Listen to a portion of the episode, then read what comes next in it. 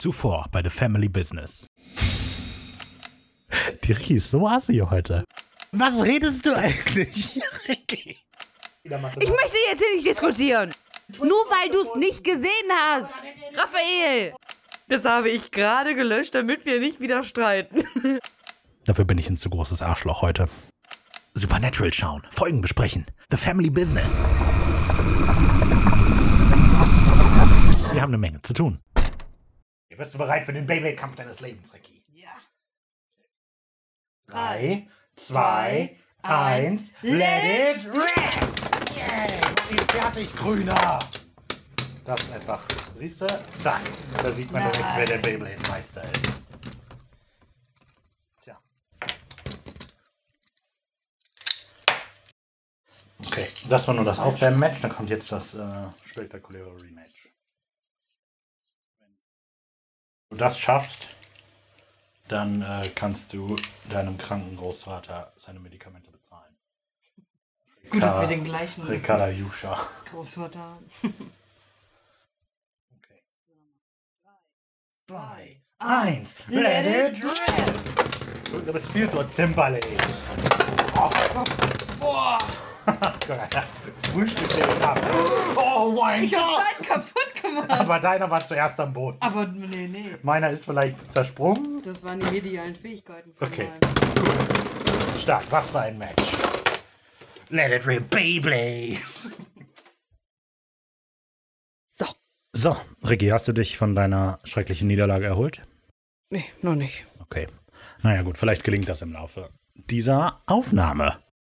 Hallo. Hallo, Echo. Hallo, Ricky. Also, ich bin Raphael Und ich bin Ricarda. und wir sind der The Family Business Podcast. Wir besprechen die Serie Supernatural. Habt ihr vielleicht schon mal von gehört? Das machen wir jetzt zum 34. Mal schon.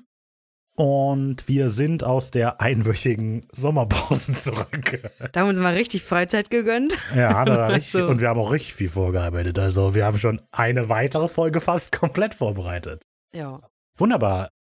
Fangen wir doch an. Steigen wir ein in die.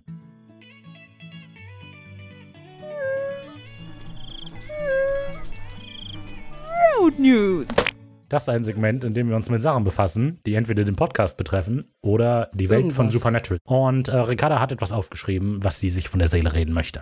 Ja, wir haben ja schon über die, oder ich hatte euch ja schon die Winchesters, die neue Serie, die angedacht ist von Jensen Ackles, vorgestellt, mehr oder weniger, weil er sie ja gerade, ja, Ricarda gibt eine 7 von 10, schaut sie euch gerne an. nein, nee, eben nicht. Also ich bin schwer enttäuscht, weil es gab einen kleinen Streit zwischen Jensen und Jared, weil nicht mal Jared gefragt worden ist, ob er mit an der Serie da irgendwie was mit zu tun haben will, was halt übertrieben egozentrisch ist von Jensen. Ja, er ist in meinem. Ansehen auch ein bisschen gesunken seitdem. Oh oh. Ja, Oh, voll, aber ich oh. find's richtig assi. Nicht mal der, der den John gespielt hat, selbst der spielt nicht mehr mit. Die, die Mary gespielt hat, spielt nicht mit. Nur Jensen und Daniel. Die Serie ist nur Jensen, wer sagt Hallo. Ich bin Dean Winchester. Ja, ja finde ich assi. Also finde ich wirklich assi, muss ich sagen. Die beiden haben sich wohl ausgesprochen, vertragen sich jetzt wieder oder haben sich schon wieder vertragen. Nur Aber von. einmal Brüder, immer Brüder und sowas. ja, eben so ein nicht. Eben halt nicht. Weißt du, unter The Family Business und so hatte ich mir ein bisschen mehr vorgestellt. Guck mal, die Serie ist nicht mal ein Jahr vorbei und jetzt steht es schon so zwischen den beiden. Finde ich traurig, finde ich wirklich traurig zu sehen. Schlimm. Ja, Bald war alles es. nur aufgesetzt. Eigentlich ja nicht. Wer weiß, wer weiß. Oh, oh, oh. Natürlich möchten wir euch bitten, davon abzusehen, Hassnachrichten an irgendwen zu schreiben. Das hilft nie thing. irgendjemand. Nein. Nein. Schreibt sie auf Deutsch, dann ist eh egal. Nein, ich möchte. Die lesen Rick- das doch eh Ich nicht. möchte Ricky an dieser Stelle direkt widersprechen. Einfach so ein, so ein Daumen runter Smiley schicken und dann weiß er, was gemeint ist. Hassnachrichten sind nie gut. Das ist doch keine Hassnachricht, ist einfach nur die Wahrheit. Ja, du bist scheiße, Jensen. Punkt. Quatsch. Okay. Nee, nee, so krass ist es ja nicht. Wie wär's, wenn wir jetzt nochmal alle Folgen aufnehmen, in der ich Dean kritisiert habe und du mir dann einfach rechts gibst ab Ja. Vielleicht. Das wäre toll. Das würde mich freuen. Okay. Ob Ricardo mir auch in dieser Folge recht geben wird, finden wir erst raus, wenn wir überhaupt wissen, über welche Folge wir eigentlich reden. Es ist nämlich Supernatural. Aha, Überraschung. Staffel 2. Uh, die erste Folge der zweiten Hälfte der zweiten Staffel, Mhm. Folge 12. Im Deutschen der Mandroid, doofer Name. Oh ja. Im Englischen Nightshifter. Das ist die 34. von 327 Episoden. Richtiger Meilenstein. Und damit haben wir 10,4 Prozent. Was sollte das? ich weiß nicht. Ich hatte da, mein Hirn hat gesagt, das ist eine gute Idee, mach das. 10,4. Und damit haben wir nicht mehr viel zu tun. Sehr gut. Hä? Verstehe ich nicht. Einfach, einfach irgendwann mal ein Wort, einfach ganz komisch betonen. Okay. Oder einfach ersetzen durch eine andere Kartoffel. Laut dem Wiki ist der englische Name eine Anspielung auf die Henry Winkler Komödie Night Shift von 1982, aber das halte ich für totalen Quatsch. Das ist nämlich einfach nur ein Wortspiel auf die englische Bezeichnung für Nachtschicht, Night Shift, und das ist halt ein Formwandler, ein Shapeshifter, deshalb ist es Night Shifter. Ich bin mir sehr sicher, dass das keine Anspielung auf diese Komödie ist. Ja, ich kenne die jetzt nicht. Egal. äh, mir gefällt aber auf jeden Fall der englische Name viel besser als der deutsche. Also, ich finde Mandroid cool. Den Namen, ich weiß nicht, Nightshifter ist halt. Ich dachte, die Folge hätten wir schon. Ich dachte, irgendeine Folge hieß schon mal Nightshifter. Aber Nee. ist ja nicht so. Ja, ja, aber ist so im, im Gedanken Hm. mit verankert. Damit wir alle wissen, welche Folge das ist, hier die Zusammenfassung. Ronald Resnick ist sich sicher, die Chinesen haben den Mandroiden auf die USA losgelassen. Das Geschöpf nimmt die Gestalt seiner Opfer an, tötet sie und lässt es wie einen Selbstmord aussehen, bevor es in ihre Haut Banken und Juweliere überfällt. Das Verrückte, Ronald liegt gar nicht so weit daneben. Ein Shapeshifter treibt sein Unwesen, aber Sam und Dean sind ihm einen Schritt voraus und warten bereits in der nächsten Bank auf das Wesen. Die Sache wird auf einmal unendlich komplizierter, als Ronald in die Bank stürmt und alle Anwesenden als Geisel nimmt. Plötzlich ist die Bank umstellt und der Strom weg. Als auch noch das FBI auftaucht, um den brutalen Serienmörder Dean Winchester zu verhaften, wird die Situation richtig brenzlig. Das ist immer wirklich mal ein langer Ersteindruck. Äh, Ist eine lange Zusammenfassung, ja. Ich glaube, die werden jetzt auch immer länger. Weil ich dachte, ich muss ja auch wirklich zusammenfassen, was los ist. Früher habe ich einfach nur einen Klappentext geschrieben. Naja. Was ich vorweg schicken sollte, ich habe einfach immer Shapeshifter benutzt. Und ich werde auch einfach Shapeshifter sagen. Man könnte zwar auch Formwandler sagen, aber ich finde Shapeshifter klingt cooler. klingt cooler. Mhm. Und deshalb sage ich immer Shapeshifter. Aber wenn euch das stört, stellt euch einfach immer vor, wenn ich Shapeshifter sage, sage ich eigentlich, Achtung, Formwandler. Und dann könnt ihr das immer wieder ich schneide das reinschneiden. einfach immer Genau. rein jetzt im Cut. Okay. Ja, das ist außerdem die erste Folge, in der Sam den Gips nicht mehr hat. Wie viele Wochen hat er die jetzt? Waren Ich keine glaube, sechs Wochen. in Folge 5 hat er den zuerst gehabt. Oder? Weil in Doch, Folge so lang. 4 hat er sich ja im Kanon Doch, so gebrochen. lang. Ja, okay, gut. Dachte, wäre kürzer. Aber ja, ist doch. Naja. Die Folge ist, ist wohl recht stark inspiriert von Akte X, denn da gibt es auch die Bezeichnung Mandroid in der Folge José Chunks from Outer Space. Und die Plotidee für diese Folge stammt aus einer Akte X-Folge, die Folia 2 heißt. Da ist der Außerdem- Plot letztlich das gleiche. Ja, außerdem soll wohl, ich habe es jetzt nicht geguckt, aber in Folia 2 auch der Nachname Resnick benutzt werden. Ja.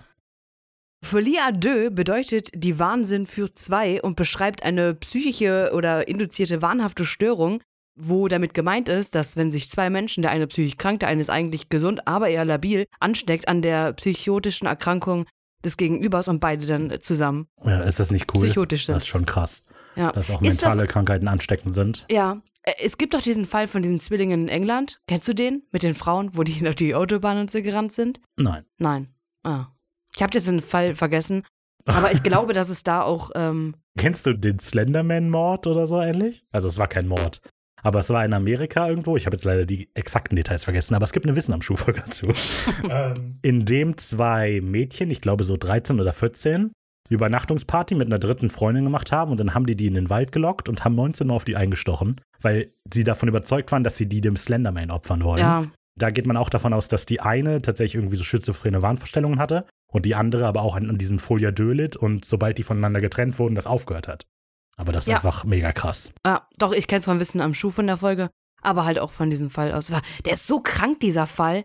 Ey, guckt euch das mal an. Da gibt auch Videos zu von Überwachungskameras.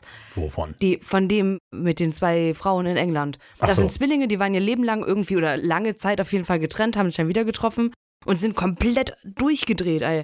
Die eine ist mit dem Hammer dann durch die Straßen, hat sich selber auf den Kopf gehauen, die haben irgendwie zwei Menschen umgebracht oder so. Okay. Das ist ist so krass. Nee, noch nie von gehört. Hallo, Raphael aus dem Schnitt. Ricarda spricht hier von den Erickson-Zwillingen und ich von dem Mordversuch in Waukesha, Wisconsin am 31. Mai 2014. Zu beiden habe ich mal zumindest die Wikipedia-Links in die Beschreibung gepackt. Wenn die euch weiterhin interessieren, dann müsst ihr wohl oder übel selber Ausschau halten. Okay, weiter mit der Folge. Langes Vorgeplänkel, unser erster Eindruck. Ricardo nimmt erstmal einen Schluck, die fängt er an. Ricardo findet die Folge nämlich richtig kacke. Nee, ich finde die Folge nicht kacke. Ich habe nur deine Faszination für diese Folge immer wieder gelesen.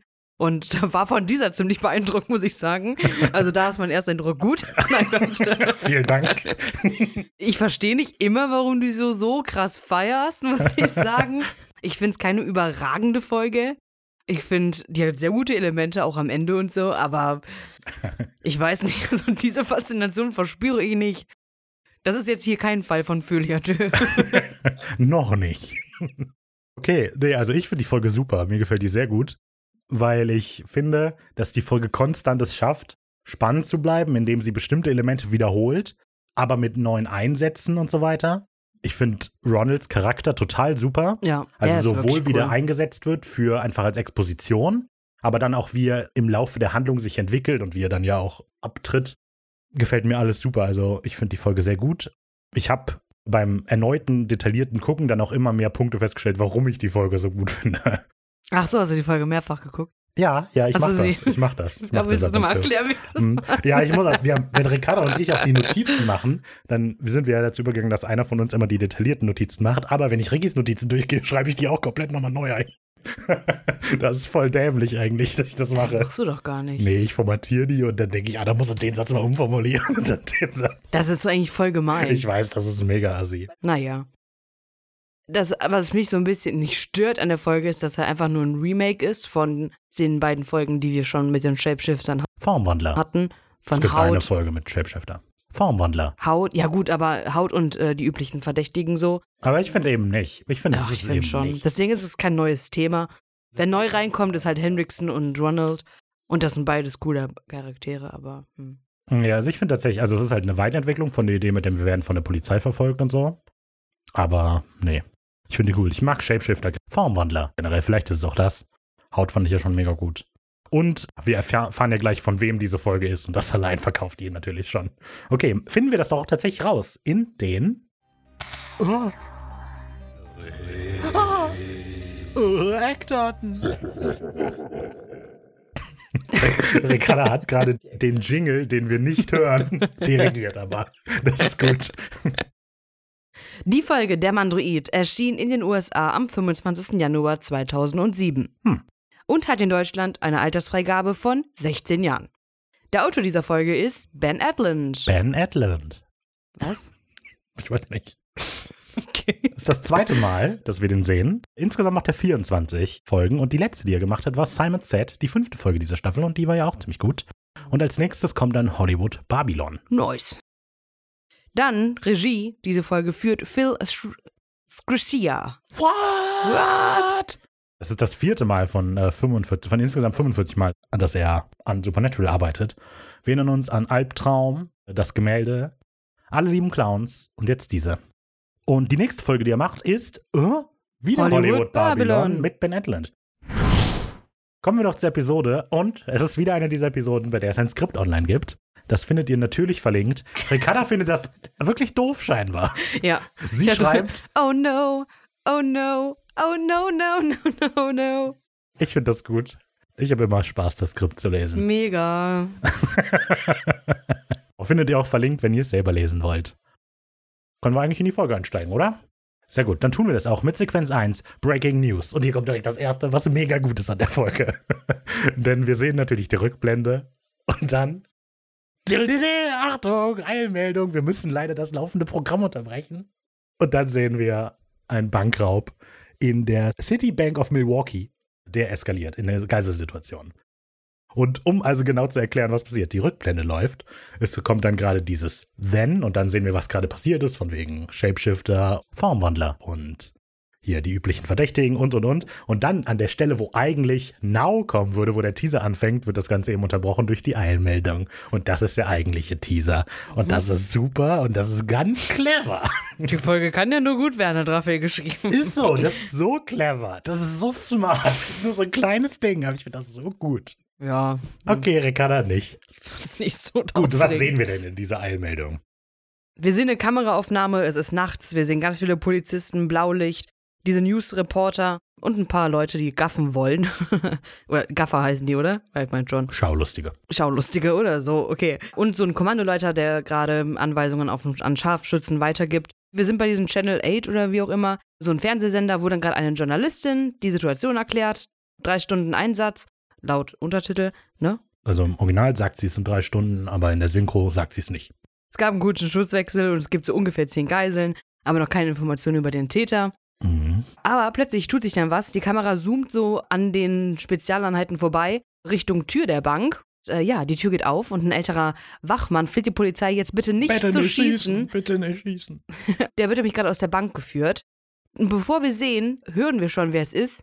Und zwar Dean Winchester, der die Geiselnahme hier leitet. Kommen Sie nicht näher! Ja. Machen Sie keinen Unsinn! Man sieht einen Zoom auf sein Gesicht, was sehr angespannt ist. Ja, so ein paar Laserdinger auf seinen Körper, aber er wird nicht erschossen. Und eigentlich war es also schon mit dem Intro. Ja, Eigentlich. richtig kurz. Ja, ja, richtig kurz.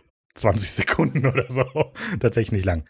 Aber es sagt viel aus. Ja, also das, was eigentlich gezeigt wird, finde ich jetzt nicht sonderlich spannend, weil es ist halt einfach nur das, was wir schon zweimal gesehen haben. Wie du auch gesagt hast, Ja. oh Moment, was? Dean ist der Täter? Wie kann das denn sein? Das hatten wir schon zweimal, aber ich finde halt die Präsentation einfach nur cool. Als Hintergrundinfo, der Ort, an dem das spielt, ist tatsächlich eine Bank. Allerdings ist die RBC Royal Bank in Vancouver, in Vancouver, Vancouver, so. Und die Adresse ist die 675 West Hastings Street. Das kann man auch tatsächlich sehen, das steht über der Tür irgendwie drüber. Aber das ist falsch. Das ist falsch. Ich habe später die Information, dass die Adresse eigentlich falsch ist. Als sie den Stadtplan nämlich angucken, sehen wir eine andere Adresse. Dazu komme ich später. Ach so, aber auf jeden Fall steht die Adresse auch an der Hauswand. Ja, ja, ja, gut, aber dann haben die das vergessen wegzumachen. Das West Hastings Street. Aber in Wirklichkeit Ja, ja, ja. in äh, Why, Im Universe My, ist es ein anderes. Heißt es? Milwaukee. Soll es was anderes sein, genau. Und laut der Turmuhr ist es gerade 3.30 Uhr. Ja, da ist mir aufgefallen, das Wort Turmuhr liest sich sehr Das komisch. sieht wirklich extrem komisch Ich aus. dachte, hä, wer ist das? Weil es so Englisch, Turmuhr oder so und dann Turmuhr. Wer ist dieser oh. Tumor? Ja, ich dachte, hä, was ist das? Aber es liest sich verrückt. Die Reporterin, die wir sehen, ist übrigens gespielt von Alison Matthews und die spielt natürlich mit in Stargate GT1. Natürlich. Und in den X-Rays sehen wir, dass der Wachmann, später erfahren wir, er heißt Henry, Ist der Okidoki. ist der Okidoki Guard. Mega! Mhm, lustig. Fand ich richtig cool. Das Intro ist ja, hat mir schon gesagt, mega kurz. Allerdings ist es wahrscheinlich auch sehr teuer gewesen, denn im Skript hat Ben Edlund angemerkt, at least one big fat white shot, more if we can afford him. Weil man muss sich ja denken, damit die diese Aufnahmen machen können, mussten die eine ganze Straße in Vancouver absperren und Polizeiautos anschleppen und so weiter. Ja, aber ich fand, da gibt es schon teurere Szenen. Ich habe mich auch, Was also ist was denn waren daran bitte als teuer? eine ganze Straße in einer riesengroßen also ist Stadt ja jetzt kein, äh, äh, äh, Äh, wie heißt das? ja, also das erste Mal, dass sowas gemacht worden ist in aber der Geschichte. so groß mitten, also das ich ist ja also wahrscheinlich, was das Budget angeht. Es war eh mitten in der Nacht und so. Ja gut, aber trotzdem. Sein Studio nehmen Das ist wahrscheinlich auch der Grund, warum es in der Nacht spielt, weil es nachts günstiger ist als tagsüber. Aber ähm, ja, sind auf jeden Fall so sehr teuer, diese großen White Shots. Und ja, die müssen ja auch einen Helikopter haben, damit die den fliegen können. Naja, der ist animiert, das man aber ziemlich. Ja, aber der, damit die die Aufnahmen machen können, wenn die einen White Shot haben, dann muss der ja von oben gesehen Film in werden. die Luft, hast du genug. Flugmaterial. Wirfst einen Spiegel in die Luft, filmst hoch, kannst du einmal alles sehen. Gut. Das war's auch schon. Wir kommen zu Sequenz 2. Eine wahre Patriotin. Wir sind in Milwaukee, Wisconsin, einen Tag zuvor. Wir sind in einem scheinbar teuren Juweliergeschäft und die Verkäuferin Franny kommt mit Dokumenten an den Tresen, spricht mit einem Mann an. Wie ist das denn so als FBI-Agent? Und natürlich ist es Dean, der auch voll im Flirt-Modus ist, aber Franny auch, muss man sagen. Und Dean dann natürlich, naja, es ist gefährlich, ja, klar. Und dann diese ganze Geheimhaltung. Oh ja, diese Geheimhaltung. Aber die meiste Zeit ist man sehr allein. sehr lustig. Und darauf steigt natürlich auch Franny total ein. Und woran Und- machst du fest, dass das Juweliergeschäft ein teures ist? Weil. Sind Juweliere nicht eh teuer? Ja, okay, das stimmt. Aber es ist so, da liegen nicht überall Sachen rum. Die haben so einzelne Schaukästen, in denen drei Sachen liegen. Hm. Also, wenn da einer reinkommt und was kauft, dann haben die wahrscheinlich für die nächsten zwei Monate ausgesorgt. So. Okay, na gut. Aber vielleicht ist es auch ein Billo-Laden. Kann ja auch sein. naja, während Dean flirtet, macht Sam mal richtige Arbeit. Der spricht nämlich gerade mit dem Manager. Und die beiden sprechen über eine gewisse Helena, die scheinbar die Chefeinkäuferin dieses ganzen Ladens war. Die hat wohl etwas sehr Übles getan. Und das finden alle sehr komisch, weil die ja selber eine Mitarbeiterin von diesem Laden war. Und sie hat selber mal gesagt, dass die Leute, die da arbeiten, das ist ihre einzige Familie, die sie hat. Und der Manager kann sich absolut nicht erklären, warum diese Helena das tun sollte, was sie tut. Ja, der Manager sagt explizit, dass Helena oft bei jeder Weihnachtsfeier das gesagt hat. Das finde ich witzig, weil da wird ja in der Regel dann getrunken und dann mhm. sind die dann so, ey, ihr seid meine einzige Familie. das ist so, das würde ich ja jetzt nicht ernst nehmen. Weißt du, keine Ahnung, was ich schon gesagt habe, wenn ich, ich blau euch, war. Leute, wisst ihr das? Ich ja. liebe euch. Das ist ganz Besonderes. Hört ihr diese Stille? Das ist die Stille der Freundschaft, weil mit euch kann man auch mal still sein. ja, genau das. okay, dann erfahren wir, was sie getan hat. Helena hat nämlich nach Ladenschluss, ihr hört im Hintergrund die ganze Zeit den Curtis ein bisschen rumkratzen. Curdy, du bist nicht in China. Äh, du bist gleich in China.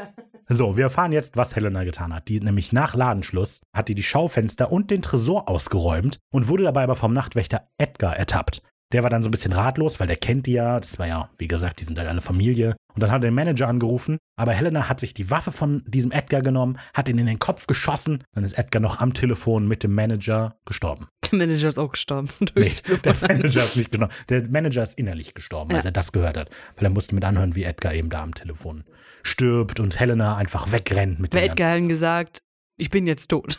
Ja, genau, Damit genau. er auch sicher sein kann, der ich ist sterbe, jetzt tot. Ich sterbe. ah nein, es tut so weh. Genau. so ja, und es kommt natürlich auch Sam ein bisschen komisch vor, denn ja, was ist denn das Motiv? Und das kann sich eben auch der Manager so gar nicht erklären. Denn als Helena mit dem ganzen Zeug abgehauen ist, hat die das wohl irgendwo versteckt, ist dann nach Hause gegangen und hat sich da umgebracht. Die hat einen Föhn in die Wanne geworfen und hat sich dann da knusprig gebraten. Mhm. Und äh, das ist natürlich jetzt wirklich wie kann man nicht erklären? Kann man nicht erklären. Der Manager ist richtig verwundert darüber, über diese Aussage oder Frage von Sam, was für ein Motiv die haben könnte und sagt halt so, ja, was soll die mit dem Schmuck machen? Ihn wegwerfen? Aber die kann den doch verticken. Warum sollte die das wegwerfen? Ich verstehe ja, aber weil Gedankengang sich ja umgebracht nicht. Hat. Gut, wenn man das weiß, okay, aber das weiß man, als er ja, es zuerst er weiß sagt, das, nicht. Ja. Ja, aber ich, ich finde es so, keine Ahnung, vor allem sie ist halt Chefverkäuferin. Ich denke mal, die hat ihre Mittelchen und Wege. Also, ja, also weiß, natürlich, wie. natürlich, wenn der Manager nicht wüsste, dass sie sich umgebracht hat danach, dann klar, hat sie es wahrscheinlich weiterverkauft. Aber das Komische ist halt, dass sie einen Laden ausraubt und sich dann umbringt. Ja. Das passt natürlich alles nicht so richtig. Phil Scrushier ist ja der, der so gerne schnell cuttet und so weiter. Und ich finde, dadurch ist er sehr gut, die Szenen am Leben zu erhalten. Und ein Beispiel dafür finde ich hier sehr gut. Wir sehen Sam, der sich mit dem Manager unterhält. Und der Manager erzählt dann eben sowas wie, warum sollte sie das wegwerfen und dann nach Hause gehen? Und dann machen wir den Cut zu Franny, die Dean erklärt. Und dann hat die sich einfach in der Badewanne gebrutzelt oder sowas in der ja. Art. Und das ist für uns, also das ist natürlich, um diese Information zu übermitteln, für uns eigentlich irrelevant. Man muss das nicht so machen. Du kannst auch dem Manager das weiter erzählen lassen. Aber dadurch, dass wir den Cut wieder machen, ist so Dynamik in der Szene. Und wir sehen, dass Sam und Dean unterschiedliche Sachen machen. Und dass die nicht nur existieren, während der eine redet und der andere ist still, sondern die machen was. Und das gefällt mir sehr gut. Deshalb wollte ich das hier schon mal anmerken. So, Dean bedankt sich dann also bei Franny, die aber noch einiges wüsste. Also, falls es mal vielleicht eine Privatbefragung oder so geben sollte, knickknack, dann kann das ruhig, ne? Kein Problem. Und Dean findet das eine sehr gute Idee, lobt ihre sehr patriotische Einstellung. Sie sind eine wahre Patriotin. Und Franny schreibt ihr dann erstmal ihre Nummer auf. Wir cutten zurück zu Sam, der immer weiter noch mit dem Manager spricht und gerade über die Kameraaufnahmen redet. Und in dem Moment kommt Dean im Hintergrund so dazu guckt so Sam an, zeigt so den Zettel vor. Ja. Kein Problem, ich hab's.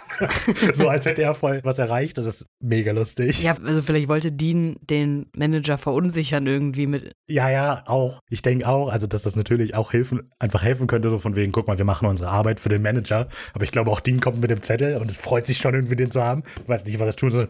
Habt ihr Infopartner, kein Problem. wir können gehen. Genau. So, der Manager erzählt, dass der die Aufnahmen der Kamera aber gar nicht gesehen hat. Die Polizei hat die nämlich sofort beschlagnahmt. Klare Sache für Dean, das machen die Polizisten ja immer so. Und er hält dann eben nochmal so den Zettel hin. Alles gut. Du bist ein bisschen rausgekommen, aber ist okay. Ich bin voll rausgekommen. Ich bin auch, als Blicker die 10, ich bin auch eigentlich mitten in der nächsten Folge, weil ich gerade die Notizen dafür ja, mache. Ich habe heute beide Folgen geguckt, deswegen ist mein Kopf auch ein bisschen. genau, und deshalb ist das alles jetzt vielleicht etwas durcheinander. Aber auf jeden Fall, hey, die Kameraaufnahmen sind weg. Blöd. Kommen wir zu Sequenz 3. Vielleicht können wir ja jetzt etwas mit Kameraaufnahmen herausfinden. Und die hat bei mir drei unterschiedliche Namen, je nachdem, wie lustig man sein möchte. Der langweilige Name wäre der Mandroid. Der lustigere Name wäre eine Runde Applaus für die gute Recherchearbeit, weil der Ronald heißt. Verstehst du? Und dann hüte dich vor den Käseköpfen, weil Ron an der Wand ein Plakat hat mit der Hüte dich vor den Käseköpfen. Mal gucken, wir entscheiden am Ende der Sequenz, welches wir besser finden. Ja. ja in ja. einer demokratischen Abstimmung. So, Cut Wir sind in Impala, es ist mittlerweile Nacht. Sie kommen an, Sam sagt 5-5, hier ist es. Dean stoppt den Wagen, beide steigen aus, sind immer noch in den Anzügen. Dean beschwert sich äh, über die Polizei, die fuschen nämlich den beiden so ein bisschen dazwischen. Er will ähm, ein bisschen mehr Infos über diese Bank haben, Mhm. ähm, die wir aus dem Intro gesehen Nee, doch, Nein, nein. Also wir wissen selber nicht, was er meint, aber er sagt so, erzähl mir was über diese Bank. stimmt. Dann beginnt Sam auch zu erzählen über diese Bank. Während die beiden durch einen verregneten Weg zu einem Haus gehen. An dieser Stelle sieht man die Hausnummer, auf der sie zugehen, ist nämlich eigentlich 325 und als sie aus dem Auto aussteigen, sagt Sam noch 55, hier ist es. Passt natürlich nicht. Die Information habe ich genau zehn Zeilen später, Warum das denn? weil ich nicht wusste, dass du sie geschrieben Ich dachte gerade, hey, das habe ich doch geschrieben, aber habe ich gar nicht. naja, gut. Ja, ich finde es eigentlich auch ganz witzig, weil Dean halt so sagt, nein, die machen unsere Arbeit, die raffen es halt nur leider nicht. Mhm. Das ist so, Ja, es ja, eigentlich ganz cool. Aber das hat ja Dean sowieso schon. Also, das ist ja etwas, das sich in Deans Charakter so ein bisschen mitschwingt, dass die Polizisten den halt so dazwischen funken und aber keine Ahnung haben, was sie tun. Ich glaube, in der allerersten Folge sagt er sowas ähnliches auch. Das sagt er immer wieder. Also Ja, ja, er lässt genau. immer wieder durchblicken, ne? Aber das ist mir voll entgangen. Jetzt nach, ich habe deine Notiz gelesen, dann ich, ja, stimmt, vollkommen richtig. Und das hat, macht Dean ja tatsächlich Ja. auch. So, Sam erklärt, dass vor einem Monat wurde bei der Milwaukee National Trust eingebrochen. Gleiches Muster wie bei den Ju Juwel Juwelier, ist auch ein komplizierter, kompliziertes Wort. Mhm. Naja, dort hat auch ein langjähriger Angestellter alle Wertsachen mitgenommen, die irgendwie verschwinden lassen und hat sich dann zu Hause selber umgebracht. Sehr, sehr komisch. Ja, verrückt. Jetzt sind sie gerade bei einem Herr Resnick angekommen, der diensthabende Sicherheitsmann der Bank, der zu dem Zeitpunkt des Einbruches, der von dem Räuber bewusstlos geschlagen wurde. Aha. Im Skript, ist vielleicht interessant, findet diese Expositionsszene noch im Hotel, in einem Hotelzimmer statt. Zumindest im ersten Entwurf. Und da sitzt Dean Bier trinkend auf dem Bett, während Sam die Recherche macht. Und da erfahren wir auch noch, das ist etwas, was, zum, was wir in der Folge selber nie hören, aber im Originalskript sollten wir noch erfahren, dass der Todeszeitpunkt dieser Selbstmorde im Labor immer auf einige Tage bis sogar Wochen vor der eigentlichen Tat geschätzt wurde. Also von wegen frischer Selbstmord und dann steht aber schon eine verweste Leiche drin rum. Und dass das alles nicht zusammenpasst. Und es sollte eigentlich auch noch einen zweiten Bankraub geben. Also es sollte jetzt nicht nur diesen Milwaukee National Trust Bankraub geben, sondern noch einen. Aber das haben sie gecuttet und das macht auch alles Sinn, glaube ich. Ein alles andere wäre nur information. verwirrend. Ja, genau. One Hilt, one Resnick! Genau, Sam ruft nämlich ein paar Mal den Namen, aber es passiert nichts. Und dann flammt Licht auf. Ich habe auch Ricky gerade geblendet. Von so tatsächlich fast flutlichtähnlichen Lampen auf der Veranda. Dean stört sich da ein bisschen zu sehr dran, finde ich. Ich weiß nicht, warum ihn das so krass stört. Es ist halt eine Außenbeleuchtung, klar, die ist ein bisschen Äh, es ist aber äh, doll. eine sehr übertriebene ja, aber Außenbeleuchtung. ein bisschen krasser stört. Vielleicht ist, er, ist das so ein PTSD-mäßig, weil er halt so oft schon verhaftet wurde von Polizeileuchten und so. Keine Ahnung. Ach nee, der hat so dolles Licht, wegen der Ref weil da auch eine Kamera ist, wegen der Reflexion. Nein. Ich glaube, der hat das einfach, weil er halt ein Verschwörungstheoretiker ist. Hm, Aber wer weiß. naja, gut. Genau, es klopft, das Licht flammt auf und Ronald Resnick kommt zur Tür. Wir sehen jetzt erst, also der hat so ein, so ein Fliegengittertür halt immer. Ja, und dadurch sehen immer. wir den zuerst. Und sein Gesichtsausdruck spiegelt so eine Mischung aus Trauer und Entschlossenheit wider. Der ist eben bereit, den Leuten jetzt mal richtig zu zeigen. Nee, mit mir macht ihr das nicht, du böser Mandroid. Ronald Resnick wird gespielt von Chris Gorfier und den hat man wahrscheinlich schon mal gesehen. In Freddy vs. Jason natürlich. Nein, in ganz vielen unterschiedlichen Serien. Also ich glaube, die erste, wo ich ihn wissentlich gesehen habe, ist Vincent in Eureka. Da betreibt er diesen Kaffee, diese Cafeterie, Kaffee, was ist das Wort? Kaffee. Das Café. Das Wort heißt Café. Da betreibt er dieses Café, genau. Und dann spielt er auch den Phil in einer Reihe betrüblicher Ereignisse und in Harper's Island spielt er auch mit. Spielt auch in Smallville mit? Ich glaube, dass, also ich hab's jetzt so genau nicht nachgeguckt, aber ich meine, dass Jensen und Chris zusammen bei Smallville gestartet haben, 2-1. Okay. Und ja, Smallville war ja einer der größten, das war mir irgendwie nie bewusst, aber einer der größten Serien, die die USA hatte mit äh, Folgenanzahl und so. Hm. Dann kam Supernatural und gut, X, ich glaube, X-Files hat 217 Folgen. Ja, Supernatural hat je- jetzt 327, damals aber noch nicht. Mhm. Ja, ich, ich meine. Ja, kann durchaus sein.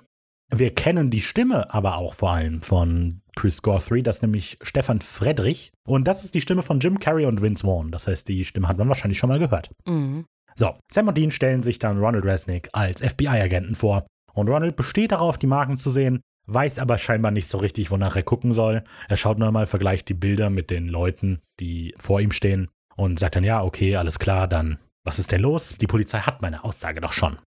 Als die die Ausweise in die Kamera halten, kann man grob die Unterschriften lesen. Also uns- auf Sams Ausweis ist mit Han Solo unterschrieben, das ist sehr eindeutig. Und auf Deans Ausweis, hm, schwierig. Also laut dem Wiki steht da Jack Ryan oder Jack Bauer. Hm, Und ich sehe eher aus wie Jack Ryan. hm. Also darunter steht noch Director Robert Lested. Hm. Aber ich bin mir ziemlich, ziemlich sicher, dass in den späteren Folgen wir die FBI-Ausweise noch deutlicher sehen. Und dort ist es Robert Lawrence, der Zweite, Ja, ihr wo Bobby das dann viele. ist. Und später ist deren FBI-Identität James Page und Robert Plant. Und Ich da glaub, bin die ich haben mir ja ganz ziemlich viele, sicher. oder nicht? Nee, ich meine nicht. Und ich meine, also das habe ich bei der Recherche jetzt herausgefunden, dass die FBI-Ausweise Ende 2020 abgelaufen sind. Aha. So. Also, wenn Sam und Lynn vor eurer Tür stehen und nicht FBI-Ausweise entgegenhalten, die sind abgelaufen. Ja. Hm. Naja, also auf jeden Fall, Ronald bemerkt das alles nicht. Was ein bisschen komisch ist. Er sollte Han Solo bemerken. Ja. Aber Und auch komisch, dass die Namen nicht nochmal in Druckbuchstaben drunter das ist geschrieben richtig sind. komisch. Und das ist so ein bisschen, als hätten die die Bilder selber gemalt, Ja. auch die sie da drin haben. So ein Zeichentrickbild von Spongebob. Guten Tag, Agent Star, Agent Schwammkopf. genau. Mega. So, also Ronald sagt ja von wegen, ich habe der Polizei doch schon eine Aussage gesagt. Und Dean erklärt aber, dass es da so ein paar offene Fragen gibt. Und das lässt Ronald aufhorchen. Denn der hat irgendwie nicht damit gerechnet, dass tatsächlich Leute die Aussage durchlesen und dann durchlesen und dann nochmal mit ihm sprechen wollen. Das scheint wohl etwas verrückt gewesen zu sein. Ähm, aber er ist ein bisschen ermutigt und bittet die beiden deshalb rein. Ronald finde ich ein super Charakter. Man merkt nämlich hier schon so ein zentrales Merkmal. Eigentlich möchte er nur, dass Leute ihn glauben. Ja, voll. Das, was so ein bisschen trau Mitleid Ja, erweckend ist. Klar, auf jeden Und Fall. das ist so schön. Äh, ähm, äh, Das ist so schön. es ist schon, also schon ein süßer Charakter. So. Ja, finde ich Das auch. würde ich sagen. Und äh, das wird ja auch nochmal wichtig alles. Deshalb, ja, ja. äh, Das zieht sich halt durch. Aber man merkt das eben hier schon. Deshalb ist es toll geschrieben, weil wir wissen hier schon, dass der so ist, weißt du? Ja, Der möchte einfach nur, dass ihm jemand zuhört. Und wenn jemand kommt und ihm zuhört, dann Faszination pur. kommt doch rein. So. Ronald führt die beiden in sein Arbeitszimmer und erzählt auf dem Weg schon mal dahin, das Allerwichtigste, Juan Morales hat nie den Milwaukee National Trust ausgeraubt. Dieses Arbeitszimmer sieht sehr ähnlich aus wie ein Motelzimmer, in dem Sam und Dean auch leben könnten. Also die Wände sind vollgeklebt mit allem möglichen Recherchezeug, allerdings mit deutlich mehr Aliens und Bigfoot als. Ich möchte die ganze Zeit die drei Fragezeichen sagen und ich weiß nicht warum. Und ich muss mich voll Das ist zurückhalten. Peter? Das ist Ich muss mich voll zurückhalten, nichts zu sagen. Sa- lass Sieht es einmal genauso aus raus. wie das Hotelzimmer von den drei Fragezeichen. oh, alles klar. Jetzt haben wir es einmal gesagt. so, naja. Ron erzählt dann, die beiden waren Freunde und haben auch sehr oft während Ronalds Nachtschicht noch zusammen Karten gespielt. Das heißt, Ronald muss also den Täter in die Bank gelassen haben. Sehr interessant. Die Kamera schwenkt ja über ein paar Dinge an der Wand und da sieht man eben auch das vielleicht namensgebende Detail für diese Sequenz. Da steht nämlich ein großes Plakat, auf dem steht Cheeseheads are potent mandroid spies. Das ist eine sehr wilde Collage von Leuten mit Käse auf dem Kopf. Und Wirf den Käse! Plop, plop, plop, plop. so ähnlich. Und äh, neben dem großen Raumschiff, in dem auch ein Mensch mit einem aufgeklebten Käsekopf zu sehen ist, steht The Big Kahuna Cheesehead Mothership.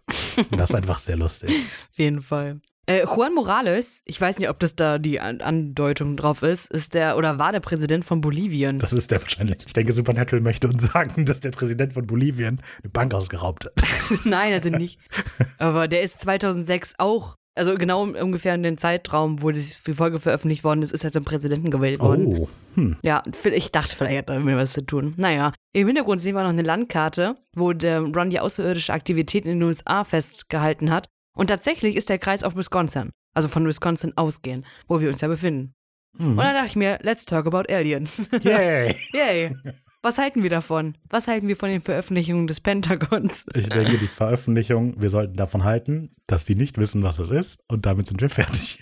Okay, also das kam mir keine große Diskussion. Also du kannst jetzt natürlich anfangen, gerne zu diskutieren. Aber ich denke, solange wir Glauben nicht wir wissen, was es ist, prinzipiell an Außerirdische? ja, ähm, an außerirdisches Leben. gibt es wahrscheinlich, ja. Aber ähm, Hast du die Aufnahmen denn gesehen? nö, Ein paar. aber warum auch? Na, das ist schon interessant. Ist es? Ja. Da ist ein Objekt, das man, man weiß nicht, was das ist. 144 davon. Ja, okay, gut. 144 Videos, das war anstrengend. Nein. Also ich bin der Meinung, man sollte erst glauben, es sind Aliens, wenn wir wissen, es sind Aliens und nicht vorher. Also selbst Barack Obama hat gesagt, man kann nicht ausschließen, dass es außerirdisches Leben ist. Ja, Okay, er hat es in der Talkshow gesagt, I don't know, aber Keine Ahnung. Ausschließen kann man es wahrscheinlich nicht, aber man sollte, es auch nicht, man sollte auch nicht davon ausgehen, wenn man es nicht weiß, finde ich. naja, ich habe hier den Beweis. Okay, Und jetzt zwar- kommt's. Jetzt erzählt Ricky nämlich eine wilde Geschichte von einem Hühnerbauern aus Wisconsin. Richtig. Los! Ich bin auf die Suche nach außerirdischen Aktivitäten in Wisconsin gegangen und, Und dort da gibt im eine Internet ja sehr wenig bestimmt. Wahrscheinlich nichts Nö, aber das gefunden. eines der bekanntesten ist jetzt vom Februar 2021 und dort geht es um einen Hühnerbauern, ich habe den Namen jetzt gerade vergessen, und der hat gesagt, dass drei Aliens bei ihm gelandet sind. Das ist ja fantastisch. dass drei Aliens bei ihm gelandet sind und die haben schwarze oder dunkelblaue Rollkragenhemden getragen mit Helm auf und die waren ungefähr so 1,50, ja. Das waren einfach nur Leute aus Schweden, die sich verlaufen haben. Pass auf, geh weiter, ja. Und zwar als Dank für die Gastfreundschaft haben die Aliens ihnen vier Stapel Pfannkuchen geschenkt. Hier ist etwas in ihrer landesüblichen Währung. Pfannekuchen. Und tatsächlich hat ein Astronom das Ganze untersucht und hat festgestellt, dass da normal Zucker und so drin ist. Und aber auch Mehl. Und er konnte die Art des Mehls aber nicht identifizieren. Oh, oh, Space ja. Mehl. Galaktisch gutes Mehl war das. ja, es gibt ein ganzes Buch übrigens über solche Phänomene in Wisconsin. Das heißt The W-Files. Ja, alles klar. Ey, das ist gut. Warum bezahlt mich niemand den Pfannkuchen? ja, fand ich auch recht witzig. Okay, Leute, da habt ihr das. Packt zusammen. Das ist bewiesen. Okay, ja, Machen wir mega mal weiter gut. hier. Mega gut. So, machen wir mal jetzt in der Geschichte hier. Ne? So. Genau, kommen wir zurück zur Folge. Ronald erklärt, dass er zwar den Täter in die Bank gelassen hat, aber der Täter war nicht Juan. Denn Mhm. er trug nur sein Gesicht, aber irgendwie nicht das Gesicht von Juan. Es war zu perfekt. Es war wie eine große Juan-Puppe. Währenddessen kramt er so ein bisschen auf seinem Tisch herum. Und ja, Ronald hat dann eine Akte über ähnliche Fälle herausgesucht und Sam öffnet diese und wird von einem Bild in einem Zeitungsartikel von und über Helena Smith aus dem Juwelierladen begrüßt. Ronald erklärt, dass die beiden Fälle von den gleichen Dingen verübt worden sind, aber die Polizei das nicht hören möchte. Mhm. Ja. So ist das. Die Polizei guckt immer weg. Dieses Bild mit der Juan-Puppe ist, also klar, das klingt so ein bisschen absurd erstmal, aber ist eigentlich schon gruselig. Ne, dieses, es ist zu perfekt. Es ist wie Juan, aber wie von etwas, das Menschen nicht wirklich verstehen. Weird, Juan ist normalerweise hässlich und der war hübsch. Und er hat mir Pfannkuchen mitgebracht. ja, genau. Ja, dieser Zeitungsartikel ist geschrieben von Emily McLaughlin und das ist eine Produktions- und Schreibassistentin bei Supernatural in den ersten drei Staffeln gewesen. Und ja, der Artikel ist nur das, was wir schon gehört haben, dass eben diese Helena da eingebrochen ist, nach Hause gegangen ist, sich umgebracht hat. All Mhm. die Klassiker.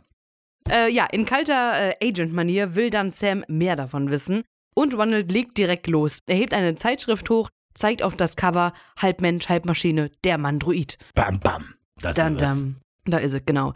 Ja, Dean scheint deutlich mehr an Bord zu sein als Sam, der eine sehr, naja, kalte, abschätzigen Ton auflegt und man ihm das auch deutlich ansieht, dass er das so ein bisschen komisch findet, ja. Ich glaube, Ronald erklärt sowas wie, so wie der Terminator. Und dann Dean springt dazwischen, ah, wie der in Terminator 2, der seine Form ändern kann. Und Ronald, ja, genau. T2. Genau. Naja. Und Sam ist halt so, ah ja, okay, hören Sie, Mr. Resnick und so. Also, ne, Dean ist halt voll an Bord, man merkt, der mag Ronald und Sam eher so, mm.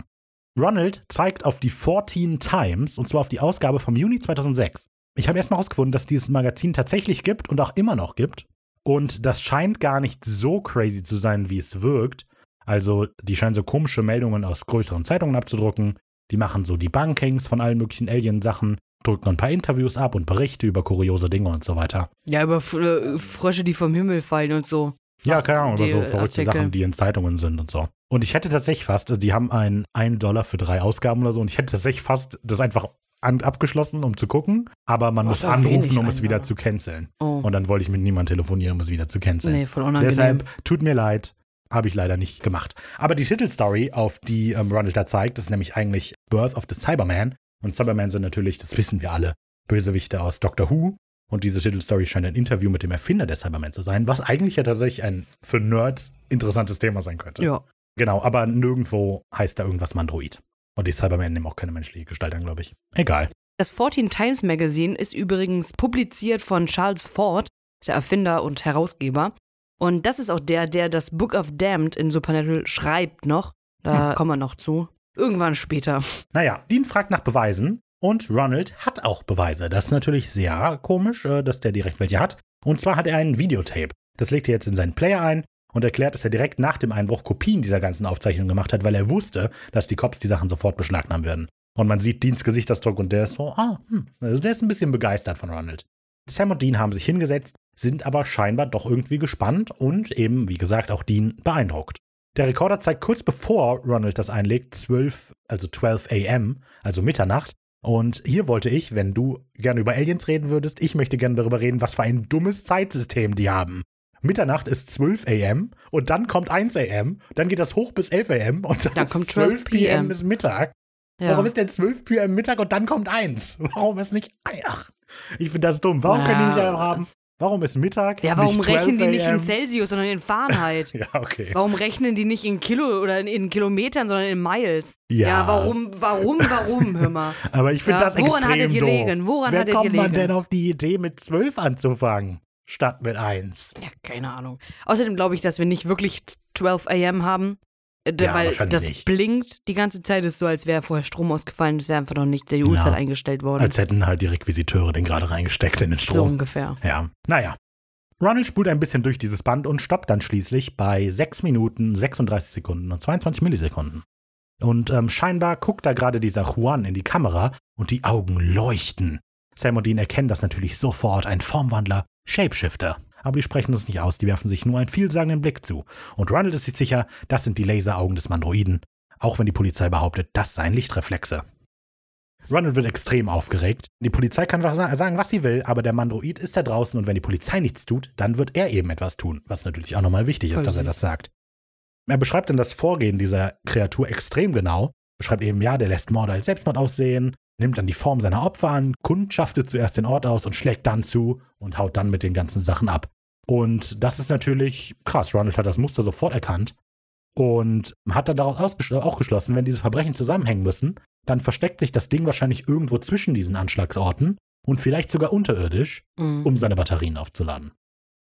Dean ist eben trotz dieses letzten Punktes sehr schwer beeindruckt. Denn das ist schon ziemlich gute Arbeit von dem. Ja. Also ich verstehe nicht so ganz, dass, äh, weil Formwandler Shapeshifter. ja nicht bekannt sind, Sachen zu klauen. Ich meine, was machen sie damit? Nützt ja nichts, den Geld zu kaufen, zu klauen oder da, äh, Juweliere zu verticken und damit Geld zu kriegen. Die wohnen eh unterirdisch in Kanalisation und Aber machen ja nichts mit schon- dem Geld. Klar. Was machen die denn? Also Freizeitpark wir erfahren ja besuchen? später, klar zum Beispiel. Ach, also wir erfahren auch irgendwann, in- ich glaube in Staffel 5 oder so, da wohnt doch der Formwandler Shapeshifter. Auch einfach in einem Haus und bestellt sich Pizza. Ja, da. aber das sind ja letztlich sind das ja mehr oder Aber die, weniger die wir normale jetzt Menschen. kennen, wissen wir, dass die alle in der Kanalisation leben. Ja, weil die halt ein bisschen crazy sind. die leben ja halt so einen alternativen Lifestyle. Mhm. Naja, hier kommen wir jetzt zu der Adresse. Genau, wir haben nämlich vorher gesehen, dass die Adresse 675 West Hastings Street ist von der Bank. Jetzt sehen wir aber eindeutig, dass die Adresse in der Kilburn Avenue ist. Und ich bin natürlich äh, Mal durch Milwaukee Street- gelaufen, um mir das Richtig, anzuschauen. richtig. Tatsächlich stimmt alles da, außer halt die besagte Straße. Und an die genau dem Standort ist tatsächlich die Town Bank Oh, krass. in Milwaukee. So, Ronald erklärt das also, Dean ist sichtlich beeindruckt und Sam setzt dann mit einem kalten Okay an zu reden. Also, okay, und er steht auf. Ich werde Ihnen jetzt die gesamte Wahrheit erzählen und Ronald ist total freudig angespannt. Aber viel, oh, oh Gott, man hört jetzt schon das Herz brechen. Also, Oh Gott. Rückwärts in der Zeit hört man es schon. So, und auch Dean bereitet sich darauf vor, dass Ronald jetzt die Wahrheit erfährt, quasi bereits sagen, und wir sind Geisterjäger. Aber anstatt die Wahrheit zu erzählen, schmettert Sam Ronalds Recherche total ab. Das ist alles totaler Bullshit. Mandroiden gibt es nicht. Das ist einfach nur ein Mensch, der durchgedreht ist. Das sind keine Laseraugen, das ist eine Lichtreflexion.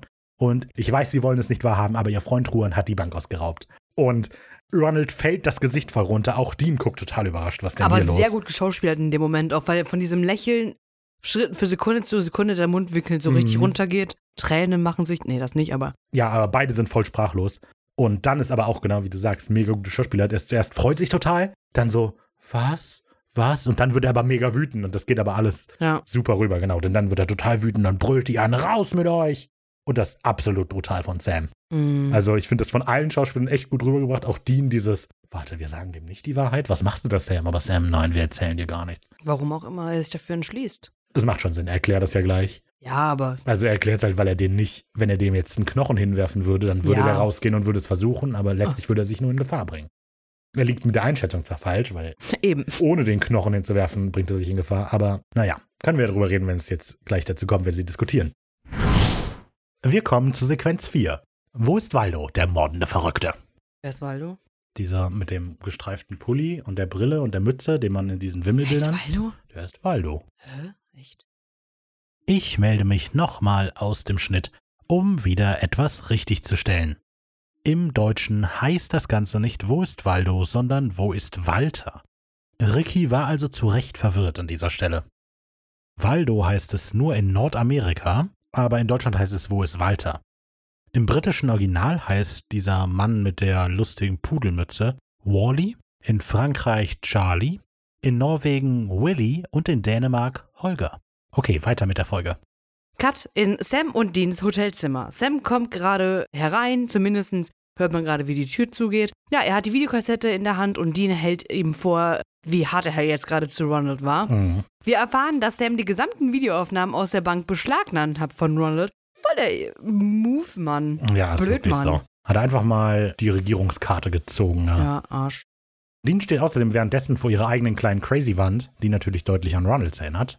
Und äh, das ist nochmal ein schöner visueller Hinweis darauf, dass die gar nicht so unterschiedlich sind. Und zum Glück ist hier die Schleichwerbung ziemlich dezent gehalten in dem Moment. Das ganze Hotelzimmer von Schlitzbier dekoriert ist, also wirklich das ganze Zimmer. Und Dean trinkt gerade auch eins. Tatsächlich, es gibt Schlitzbier. Äh, Es liest sich auf der Dose aber anders. Und es sieht auch nicht so aus, aber es soll Schlitzbier sein, definitiv. Okay. Und das ist einer der berühmtesten Biere, die wirklich aus Milwaukee stammen. Es gibt eine Riesengeschichte darum und das ist auch äh, irgendwie voll toll, keine Ahnung. Aber, kleiner Funfact, in den Simpsons erfährt man, dass Duff-Bier äh, Schlitzbier ist mit ein bisschen Wasser. Ah, okay. ja. Ja, wenn euch das, äh, wenn euch mehr dazu interessiert, dann äh, hört morgen gerne rein im Ricardas Podcast-Feed. Hier sind Hopfen und Malz nicht verloren. Der ja ich Podcast. ich habe auch geschrieben, sehr lange und aufregende Geschichte, aber wir sind halt kein ja, Bier-Podcast. genau. Und deshalb dachte ich, ich habe für dich jetzt einen erfunden. Hier sind Hopfen und Malz nicht verloren. Ja, Sam legt die Kassette in den Rekorder und startet das Video. Dean gefällt es nicht, dass Sam so hart zu Ronald war. Noch weniger gefällt ihnen, dass Sam so ein guter FBI-Agent, dass er so gut spielt, als wäre er das. Mhm. Naja, so oder so hätten die beiden Ronald doch ruhig ein bisschen was sagen können und sei es nur ein Lob für die gute Arbeit. Weil die haben, er hat ja schon ein bisschen Arbeit abgenommen so. Mhm. Ja, das finde ich auch ganz süß, dass Dean hier Ron lobt, aber eben ja noch die Polizei gelo- äh, ähm, diskriminiert hat für die Arbeit, die sie getan haben. So. Ja, diskreditiert. Ja, finde ich ganz nett. Die Polizei würde halt nicht nach übernatürlichen Wesen suchen und Ron hat's getan. Deshalb lobt ihn Ja, ja, wahrscheinlich ja, dafür. klar, ja, Und er hat ja auch mega viel rausgefunden. Also, ne? eben. Dafür, wie nah Ron an der Wahrheit dran war. Ja, aber würden die mit der Polizei auch mal kooperieren? So, okay, klar, können sie jetzt schlecht, wenn die sagen, gerade wir ist schwierig. machen jetzt hier einen Bombwander Shapeshifter. fertig. Verstehe ich. Hallo, wir jagen einen Formlander, würden gerne mit ihm zusammenarbeiten. Ja, aber als die mit Diana da kooperiert haben, hat's auch gewuppt. Eigentlich nicht. Die mussten eigentlich die ganze Zeit gegen die arbeiten. Nee, am Ende ja nicht, als Sam mit der on ja, Tour als war. sie in Gefahr war noch. Und die hat das Leben gerettet von denen. Naja, okay. Naja, hm. Sam sieht das alles ein bisschen anders. Ronald ist nur über etwas gestolpert, das für ihn sehr wohl tödlich enden könnte. Er ist immerhin nur ein Zivilist und kein Jäger. Ja, Dean gibt ihm irgendwo recht, während er den Kanalisationsplan der Stadt mit den bisherigen Anschlagen, Sch- an, an, Anschlagorten Abgleicht. Mein, abgleicht. Punkt, Mann. So. Punkt. Punkt, ey. So, Sam ist dann in der Aufnahme mittlerweile auf den Moment gekommen, wo die Augen so flackern. Und ja, die beiden sind sich sicher, dass es definitiv ein Shapeshifter, Formwandler. Das ist das ganz charakteristische Augenflackern. Und ähm, Sam hasst die Dinger. Hier ein Cut-Rekorder. Formwandler. Schnitt Raphael an Vergangenheitsricarda, ich bin dir um Meilen voraus. Dean natürlich noch mehr, denn immerhin steht er wegen einem immerhin unter brutalem Mordverdacht. Also Verdacht, dass er einen brutalen Mord begangen hat. Nicht der Mordverdacht ist brutal. Boah, brutal, du stehst unter Mordverdacht. Genau. Geil. Dean hat seine Arbeit mittlerweile beendet und entdeckt, dass diese beiden Einbruchsorte tatsächlich entlang der gleichen Abflusslinie liegen und dass es noch eine weitere Bank gibt, die in dieses Muster passt. Und das finde ich so ein bisschen wischiwaschi. Das macht überhaupt keinen Sinn, irgendwie, was der da macht. Der macht einfach mal drei Linien auf irgendeine Karte, legt die drauf. Ah ja, alles klar, der ist da. Aber das ist so komisch, weil der malt ja auch einfach nur eine Linie von Kanälen ab. Aber das sind ja überall Kanäle. Ja. Und warum muss der unbedingt. Ronald schließt darauf, der wohnt wohl irgendwo zwischen dem Juwelier und dieser Bank. Und dann muss der in der Kanalisation da leben. Aber die ist ja groß, die hat ja auch Beine, dieser Typ. Also, das ist ein Ach ja. bisschen absurd. So bla bla, Kanalisation, da ist er los, gehen wir hin. Aber egal. Wir machen einen Cut, wir wissen jetzt, wir müssen in diese Bank. Und wir sehen ein paar kurze Aufnahmen, die uns zeigen, dass wir jetzt in einer Bank sind. Dann sehen wir Sam und Dean, die in Overalls einer Sicherheitstechnikfirma mit einem Sicherheitsmann reden, der die gerade so durch die Bank führt. Den Okidoki Guide. Genau. Laut dem Skript heißt dieser Sicherheitsmann Henry, deshalb werden wir den jetzt immer Henry nennen. Mhm. Aber es ist der Okidoki Guard. Sam und Dean behaupten, dass sie einen Routinecheck am System durchführen wollen, weil es gab wohl mal an anderer Stelle gab es Probleme mit dem Sicherheitssystem und hier jetzt besser Vorsicht als Nachsicht, wir checken das lieber mal aus. Also sind die beiden auch schon im Kameraraum und der Sicherheitsmann lässt die beiden ganz freundlich allein. Er sagt Okidoki, Dean, ich mag ihn, er sagt Okidoki, Sam, vielleicht ist er der Formwender, Dean, na dann werden ihn nach Hause folgen und ihm eine Silberkugel verpassen. Sam und Dean setzen sich bereit, die Kameras jetzt für längere Zeit zu beobachten. Einer von beiden, ich bin mir nicht mehr sicher, wer bereut noch, dass sie kein Popcorn haben. Wahrscheinlich Dean. Ja. Wahrscheinlich Dean. Ja, und hoffen dann, dass sie irgendwann mal ein Augenflackern sehen. Scheinbar vergeht eine Weile, doch obwohl Dean ähm, also sehr, sehr detaillierte Recherche durchgeht, also der guckt also auch wirklich jedes Augenpaar sich genau an und auch nichts anderes, Nee, nee. ähm, aber nee, da finden sie nichts, außer dass Okidoki tatsächlich Okidoki zu sein scheint. Und dann, endlich, finden sie aber etwas. Denn einer der Kassierer hat reflektierende Augen. Und das natürlich, aha, auf geht's. Die beiden springen sofort auf. Und dann hält Dean aber nochmal kurz inne. Auf einem anderen Bildschirm entdeckt er nämlich, dass Ronald gerade in die Bank kommt und die Eingangstüren mit Ketten und Schlössern von innen verschließt. Na toll. Nicht unauffällig. Und er führt dann das ja auch Er weiter. hat auch recht coole Vorrichtungen dafür. Fällt mir gerade ein. Der hat ja nicht einfach nur Silberketten. Die haben so ein Ding, womit die das zuziehen. Sieht man auch später nochmal. Sieht weird aus. Aber Also ist nicht so nicht richtig schwere spontan. Ketten. Nee, natürlich nicht. Das ist doch nicht spontan. Nee, der ist ja schon vorbereitet. Ja, ja. Wir machen dann einen Cut zu Ronald, der ganz im Sinne von, wir machen jetzt das Ganze mal nicht unauffällig, mit einer großen Sporttasche und einem Sturmgewehr die Treppe zur Haupthalle der Bank runterkommt, ruft, das ist kein Raubüberfall, zweimal in die Luft schießt. Ja, welch eine Ironie. Finde ich gut. Das ist lustig. Es ist wieder, Ronald ist einfach ein toller Charakter. Ich mag Ronald, der ist so sympathisch. Also, ich weiß nicht, was ich tun soll, dann gehe ich da jetzt rein, Ja. aber Leute, habt keine Angst vor mir, ich bin der Gute. Der ist so überzeugt von der Sache, dass das zwar falsch angeht, aber ja gut, es gibt eigentlich kein Aber. Aber er steht so hinter seiner Überzeugung, dass da jetzt was falsch ist. Und Genau. Und ich möchte euch Weg. nichts tun, das ist kein Raubüberfall. Aber alle auf den Boden und ich erschieße euch. Ja. Naja. Sequenz 5. Die Männer in Schwarz und das Wesen in Menschenhaut. Ronald schießt nochmal zweimal in die Luft. Panik bricht natürlich aus. Es ist klar, dass auch Ronald heillos überfordert ist von der ganzen Situation hier gerade. Er versucht alle Leute dazu zu bringen, sich in die Hallmitte auf den Boden zu legen. Zu Sam und Dean, die gerade einen Gang entlang gehen, offensichtlich auf dem Weg zu Ronald. Dean beschwert sich, dass Sam dagegen war, Waffen mitzunehmen, aber das hat ja keiner ahnen können. Ein paar Menschen kommen ihnen panisch entgegen. Ja, also Sam hat auf der einen Seite natürlich recht, sie konnten jetzt nicht damit rechnen, dass Ronald in die Bank gestürmt kommt. Allerdings suchen die einen menschentötenden Shapeshifter, Formwandler. Also warum sie keine Waffen mitgenommen haben, macht auch keinen Sinn. Nicht wirklich. Und außerdem, als die so diesen Flur entlang gehen, ist die erste Tür auf der rechten Seite, auf die sie gerade zugehen, mit Security beschrieben. Und man müsste ja meinen, dass die eigentlich gerade aus dem Security-Raum raus sind. Vielleicht haben sie sich auch verlaufen, das kann auch Ja, sein. gibt es nicht extra Räume nochmal für die Kameras? Also macht wirklich der Security-Mann, der kann ja nicht in der Bank sein und dann noch vor der Kamera sitzen. Ja, aber wenn er vor der Kamera sitzt, Ich macht er das doch doch im Security-Raum. Naja, ich finde es ein bisschen komisch. Ich würde denken, dass der Kameraraum auch der Security-Raum ist. Ja, gut, Wer kann weiß. sein. Naja, Naja. gut. Ja, Ronald erklärt den Leuten in der Bank gerade, dass er die Eingänge versperrt hat und er der Einzige mit einem Schlüssel ist. Da kommen Sam und Dean auch schon dazu. Dean spricht Ronald direkt an und versucht ihn zu beruhigen. Der kann es aber überhaupt nicht fassen, dass die beiden FBI-Agent hier als Mitarbeiter einer Sicherheitsfirma äh, anzutreffen sind, ja? Was ist hier los?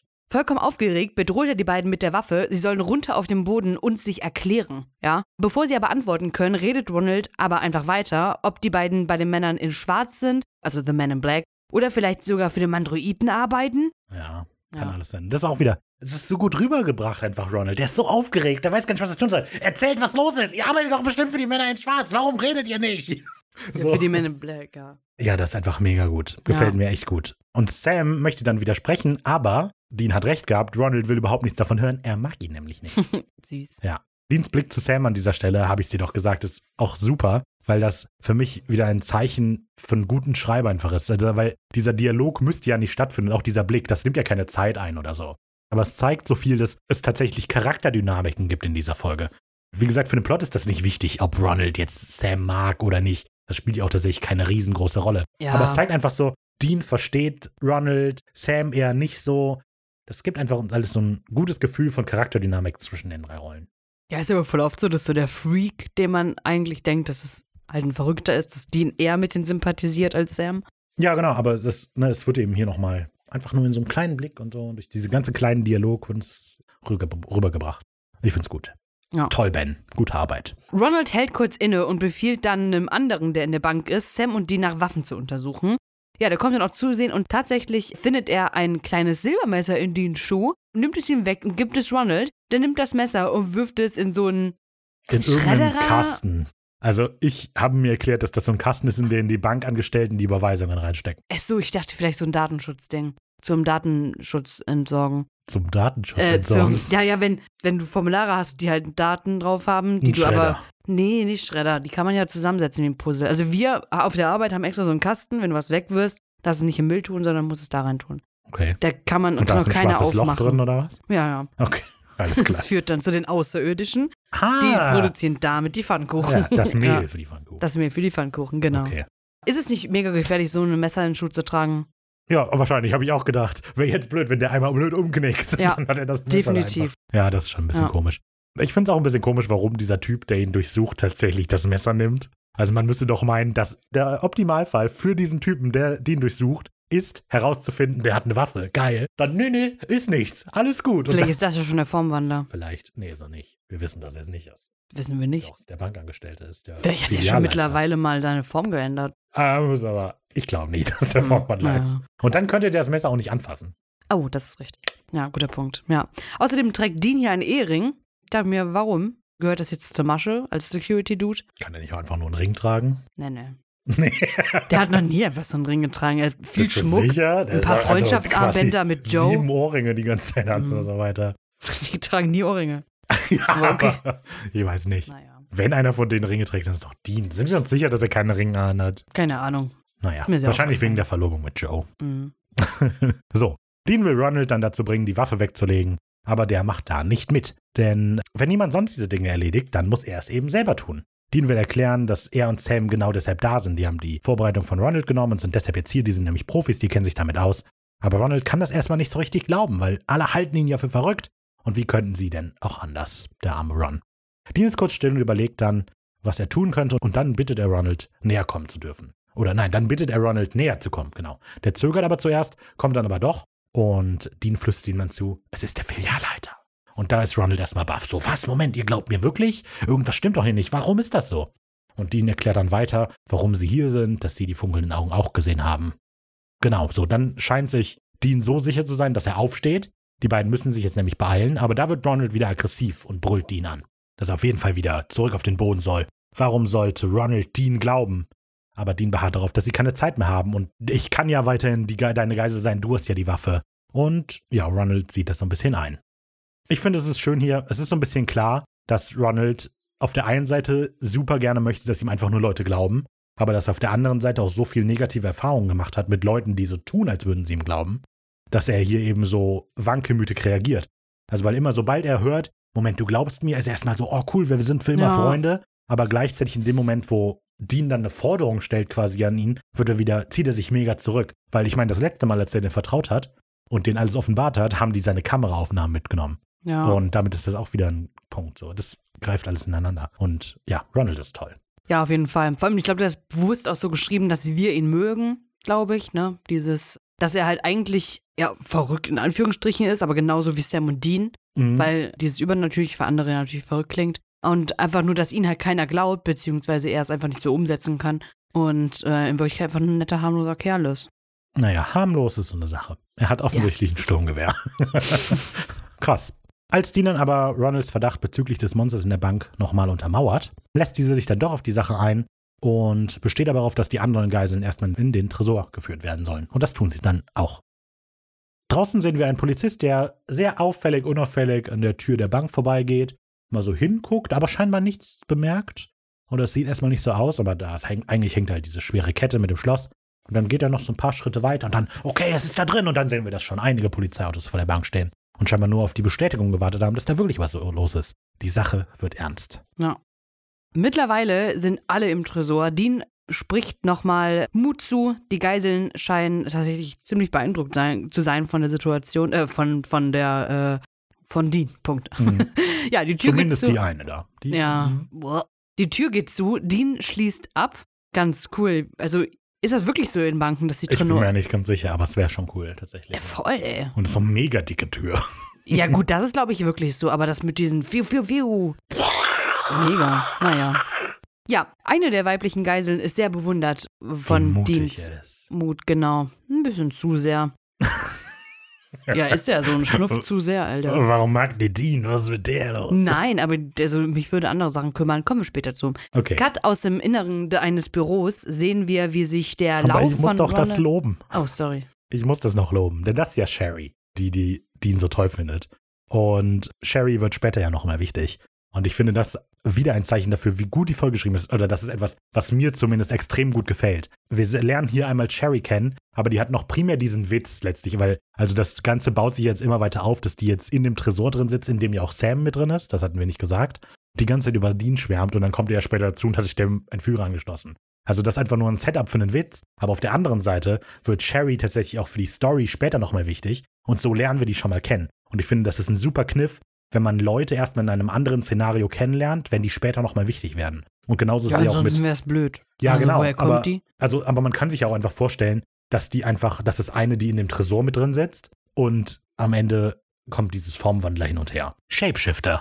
So, und genauso ist das aber auch mit Henry, der ja auch, wir lernen den kennen, das ist der Okidoki Guard und dann ist er auch der mit dem Herzanfall. Wir kennen den Charakter einfach schon mal und dann, dadurch wirkt das Ganze, gerade in so einem Setting, wo wir so eine vertraute Atmosphäre aufbauen sollen, wirkt das Ganze eben auch ein bisschen vertrauter, weil wir kennen den Charakter schon und wir kennen den schon. Und das ist super. Gefällt mir toll. Ja. Cut aus dem Inneren eines Büros sehen wir, wie sich der Lauf von Ronald Ruffle durch die Tür steckt. Er öffnet die Tür, Dean ganz entspannt dahinter. Dean hat den Overall ausgezogen scheinbar, also ist auch ein bisschen Zeit vergangen. Und ähm, ja, gibt Ronald so ein bisschen Befehle. Also er hat jetzt hier so ein bisschen das, die, die, die Hosen an. Genau. Ich finde, Den Overall aus. Die, die Szene ist auch so ein bisschen, ich könnte mir gut vorstellen, dass Ronald in der Szene auch dim, dim, dim, dim, dim, dim noch macht. Also wenn man sieht so, Ronald ist so voll in seinem Actionfilm-Modus. Boah, ich bin jetzt der Held von so einem Actionfilm.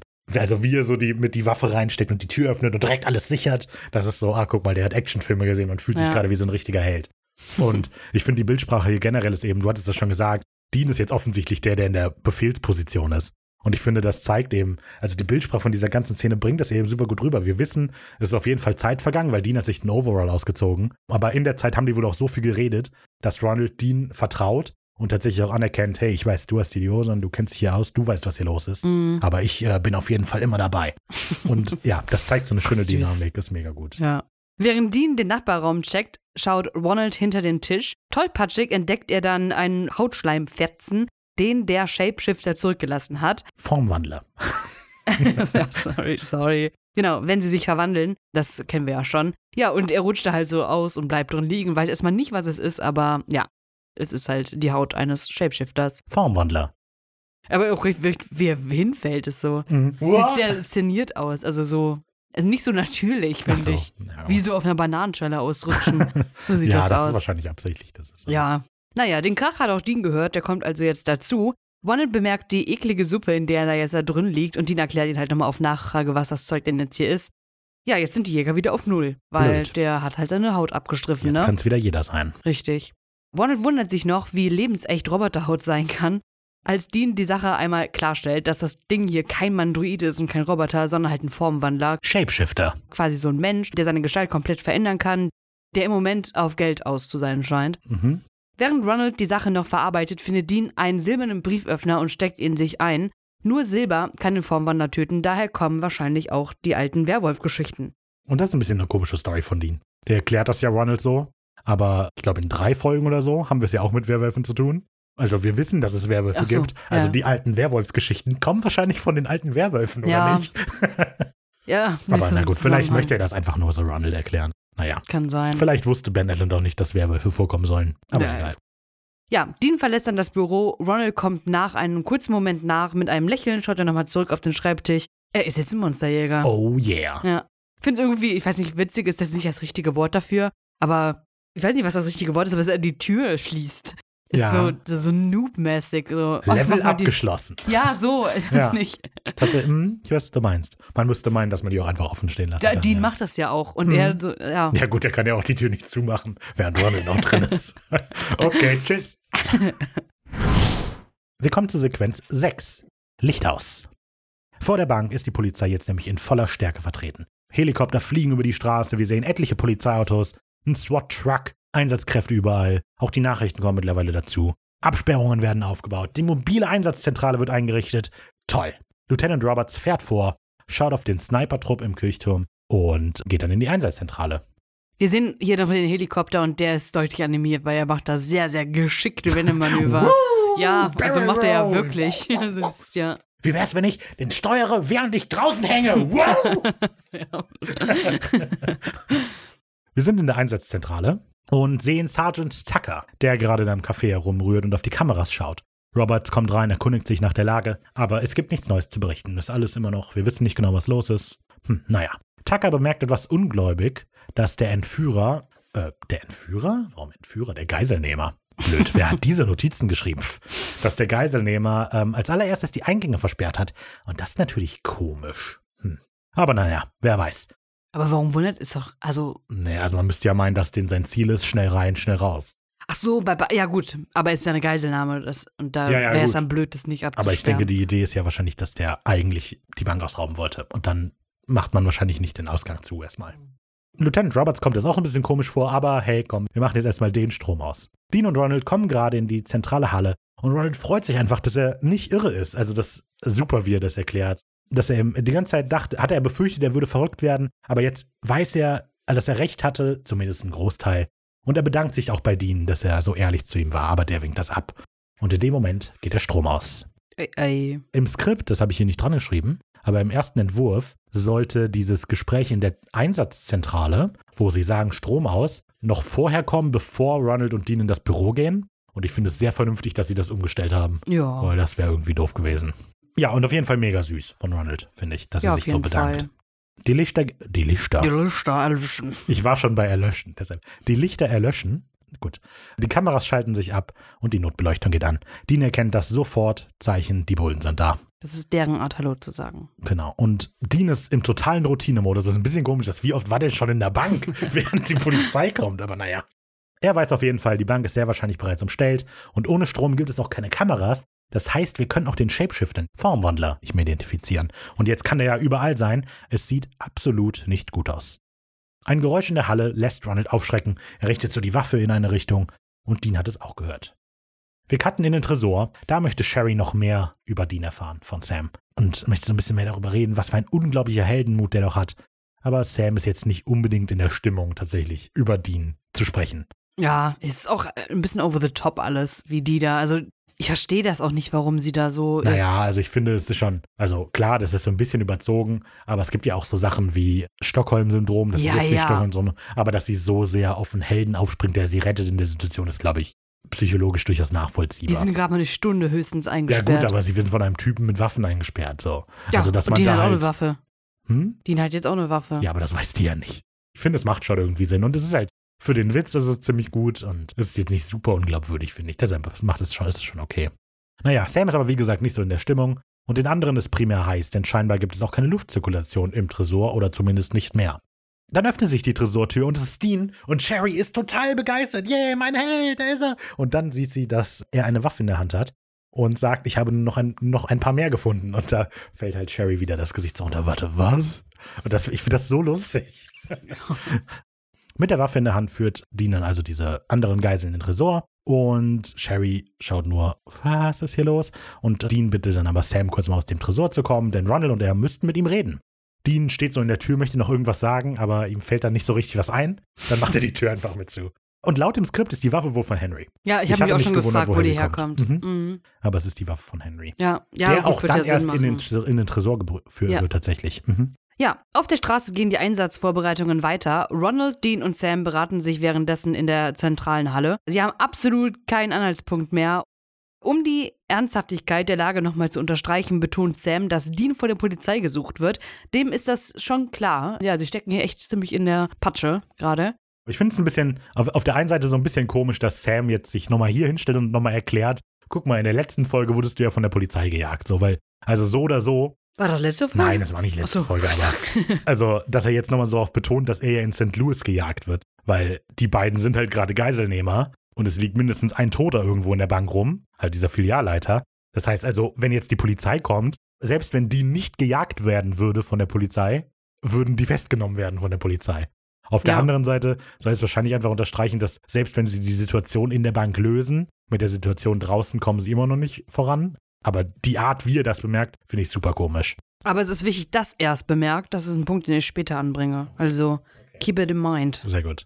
Ich finde es aber generell ein sehr gutes Spannungselement, dass draußen vor der Bank etwas passiert, das Sam und Dean überhaupt nicht kontrollieren können, während sie in der Bank selber etwa ein Problem lösen müssen. Mhm. Aber dadurch haben sie von außen nochmal Druck. Denn ich finde, das Problem ist halt immer, Gerade in so Serien, die so mega lange laufen. Und wir haben jetzt schon ein paar Mal angekündigt, dass die Serie jetzt nicht nach dieser Folge zu Ende sein wird. Ja. Diese Spannungselemente sind natürlich nicht, oh Gott, werden Sam und Dean jetzt sterben und dann ist die Serie vorbei. Und deshalb muss, finde ich, so eine Serie immer andere Spannungselemente finden. Und ich finde, hier ist das Mhm. eben sehr gut, dass wir diese externe Bedrohung haben und den Wettlauf mit der Zeit, wann kommen die Leute von draußen rein und wann können wir den Shapeshifter Formwandler kriegen. Deshalb finde ich das gut und wollte Ja. das hier nochmal sagen. So, ja, Dean gibt Sam dann einen weiteren Brieföffner. Er will die Bank nach weiteren Leuten durchsuchen, alle zusammentreiben und dann Finde den Freak spielen. Sam soll in der Zwischenzeit primär auf Ronald aufpassen, dass er nichts Dummes macht. Sam findet das echt eine bescheuerte Idee. Ja. Nur, wir haben jetzt 2007, die haben ja auch Mobiltelefone. Also, man, die haben ja auch schon Kameras gehabt damals. Damit hätte man das ja auch easy machen können. Ja, stimmt eigentlich.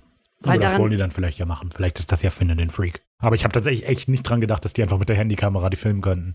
Ich war davon Weil ausgegangen, dass die allen dann mit dem Brieföffner über den Arm schneiden. In Hollywood Babylon ist das der Trick. Ha, okay. Zwinker, zwinker, twinkle, twinkle. Naja, während Sam ein bisschen am Rad dreht, bleibt Dean ganz cool. Bevor die beiden sich mit dem Problem vor der Tür befassen, müssen sie erstmal das Problem in der Bank lösen. Mhm. Alles andere kommt dann später. Auch wenn Sam vor allem Ron mehr als Hindernis als als Vorteil sieht, besteht Dean darauf, dass man nun mal mit dem arbeiten muss, was man hat.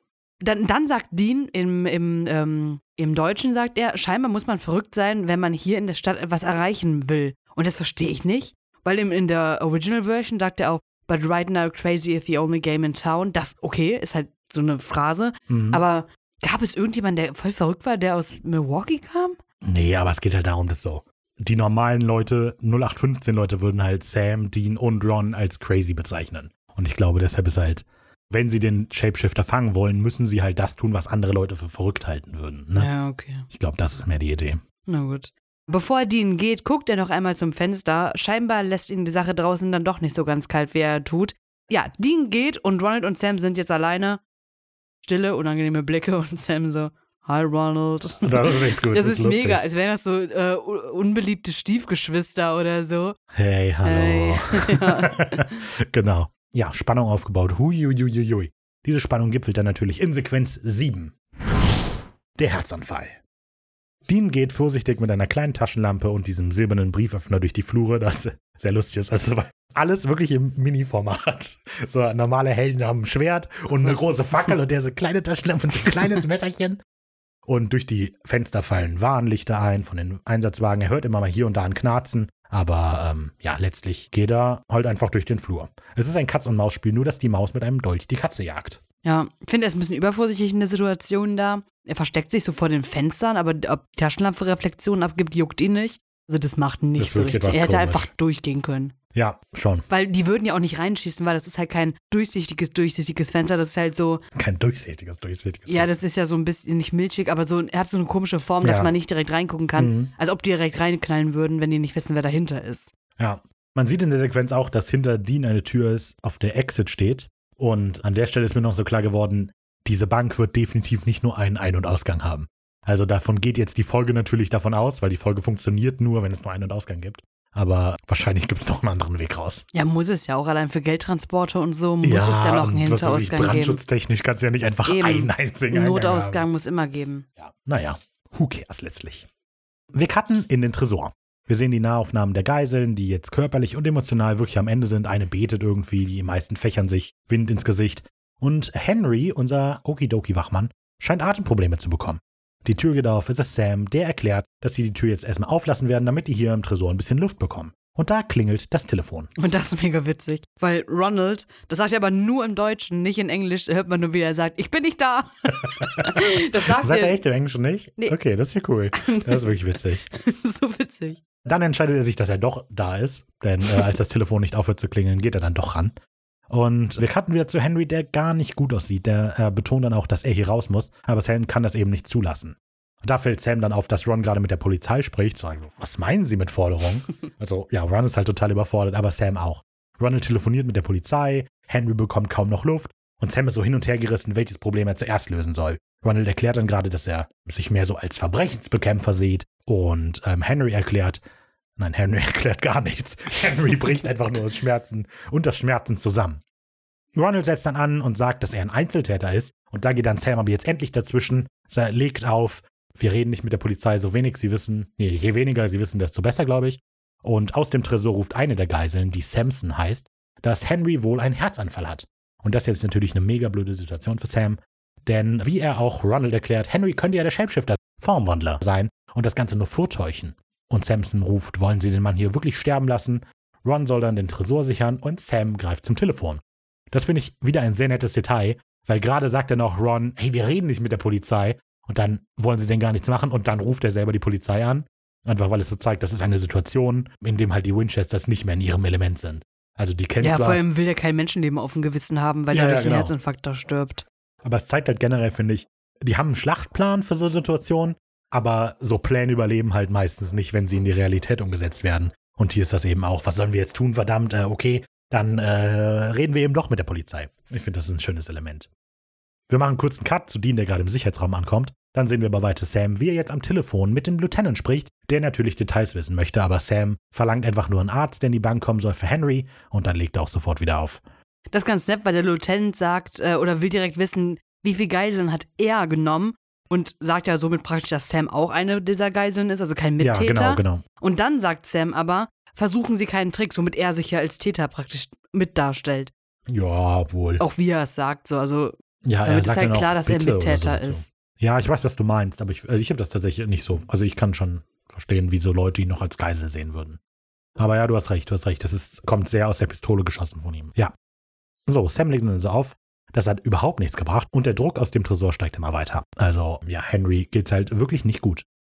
Cut zurück zu Dean, der sich jetzt weiter umschaut und dann eine merkwürdig, eine merkwürdig liegende Deckenplatte bemerkt. Er nimmt sich so einen Mantelständer. Wie heißen die eigentlich? Ich habe das Gefühl, die haben einen Namen. Kommode? Ein Jackenhalter? all diese, wahrscheinlich heißen sie einfach Mantelständer. Egal. Er nimmt sich so einen Mantelständer und drückt dann gegen diese Platte und irgendwas liegt darauf. Er drückt noch ein bisschen kräftiger und krach, Die ganze Decke stürzt Ja. einfach ein. weil darauf eine Leiche gelegen hat. Und zwar die Leiche von Samson. Oh Gott. Aber ich finde es krass, dass der Shapeshifter Formwandler. hier die Leute umbringt, um die Gestalt anzunehmen, weil das hat er vorher jetzt nicht gemacht. Er hätte die ja auch einfach wegsperren können. Klar, es wäre komisch, wenn aber mal zwei nebeneinander stehen, aber ein bisschen äh, übertrieben. Also es ist tatsächlich Das gerade ist nicht in, seine typische Art. gerade in der Situation macht es auch nicht so richtig Sinn, oder? Es würde dem Shapeshifter ja eher in den Kram passen, wenn es zwei davon gibt, die da rumlaufen, wenn man dann nicht weiß, was los ist. Ja, ich Ja, verstehe das ich weiß, Motiv du dieses Shapeshifters auch nicht mit dem, mit dem Einbruch und so. Ich verstehe das. Also, das fehlt mir. Hm. Naja, ja, aber du hast recht, dass Samson umbringen nicht unbedingt clever war an dieser Stelle. Naja. Ja. Wir machen einen Cut und wir sehen dann den anderen Samson, von dem wir jetzt wissen, dass er der Shapeshifter ist, der im Tresor darauf beharrt, dass Henry eben sofort hier rausgebracht werden muss. Ronald kann das aber nicht zulassen und richtet dann aggressiv und sehr nervös seine Waffe auf die, Be- auf die Leute. Dann kommt aber Dean dazu. Und wir hören zwar nicht, was er Sam sagt, aber wir sehen in einer Nahaufnahme, dass die beiden miteinander reden. Und während sie reden, sehen wir nochmal eine Nahaufnahme auf Samson. Das verrät uns eben, ah, die unterhalten sich, ich habe die Leiche von dem gefunden, der ist das, den müssen wir rausholen. Also geht Sam auf Ronald zu und beruhigt ihn erstmal und verkündet dann den Leuten im Tresor, dass die jetzt Henry hier rausbringen werden. Samson bietet sofort an, dass er helfen könnte, aber Sam lehnt das ab. Sam führt Henry also davon. Ronald sichert das so auf halbem Weg. Ich habe zuerst gedacht, dass er mit ihm mitkommt, aber er bleibt tatsächlich dann auf halbem Weg stehen. Mhm. Dean fokussiert Samson, kommt auf ihn zu. Kann ich Sie einen Moment sprechen, Mann? Und er, hey, Sie haben die Waffe, Sie bestimmen. Samson kommt dann noch näher und schafft es, Dean die Waffe aus der Hand zu schlagen und Dean kurz auszunocken, indem er ihn voll gegen die Tresorwand haut. Und meine Fresse, wie unvorbereitet ist Dean denn? Ja, Also richtig schlecht von dem. ja. Also, naja. Dean ist auf jeden Fall kurzzeitig ausgenockt. Samson rennt davon. Wie der rennt, rennt ganz komisch. Tut er? Also, er hat irgendwie sehr lange Arme. Sieht ganz komisch aus. Ja, irgendwie ganz komisch. Er macht so diesen Naruto-Run mit Ja, den Armen ja, nach hinten. genau. Sehr gut. In diesem Naruto-Run rennt er durch die Haupthalle, runs ihm auf den Fersen und schon fast oben beobachten Sam und Henry, also weil Sam führt Henry halt gerade zur Fluchttür, wie Samson entkommt und Ron hinterher eilt. Samson flüchtet so in so eine Deckung, Ron bleibt mitten im Raum stehen, richtet so die Waffe darauf und dann bemerkt Sam ganz entsetzt einen Laserzielpunkt auf Rons Rücken. Rond. Rons Rücken. Rons. So, sehr gut gemacht, Mm. cineastisch, denn der Ton verschwindet in dem Moment. Wir hören erstmal gar nichts tatsächlich, wir sehen so eine Nahaufnahme auf den Sniper, der gerade durch sein Zielfernrohr guckt. Wir sehen Sam, der einen stummen Schrei ausstößt und wir hören nur das knackende Geräusch von diesem springenden Scheibe und die Kugel, die so fusch und dann auf die Jacke auffällt und ja, krass. Äh, der, dumpfe, der dumpfe Einschlag in Rons Rücken Eine Austrittswunde, die so auf Rons Brust, schon wieder Ron, auf Rons Brust aufplatzt. Ein schockierter, schmerzerfüllter Blick auf seinem Gesicht, während er zusammensagt, Dean kommt gerade hinterher, sieht alles, geht auch in Deckung. Sam ist entsetzt. Und Ron bricht zusammen.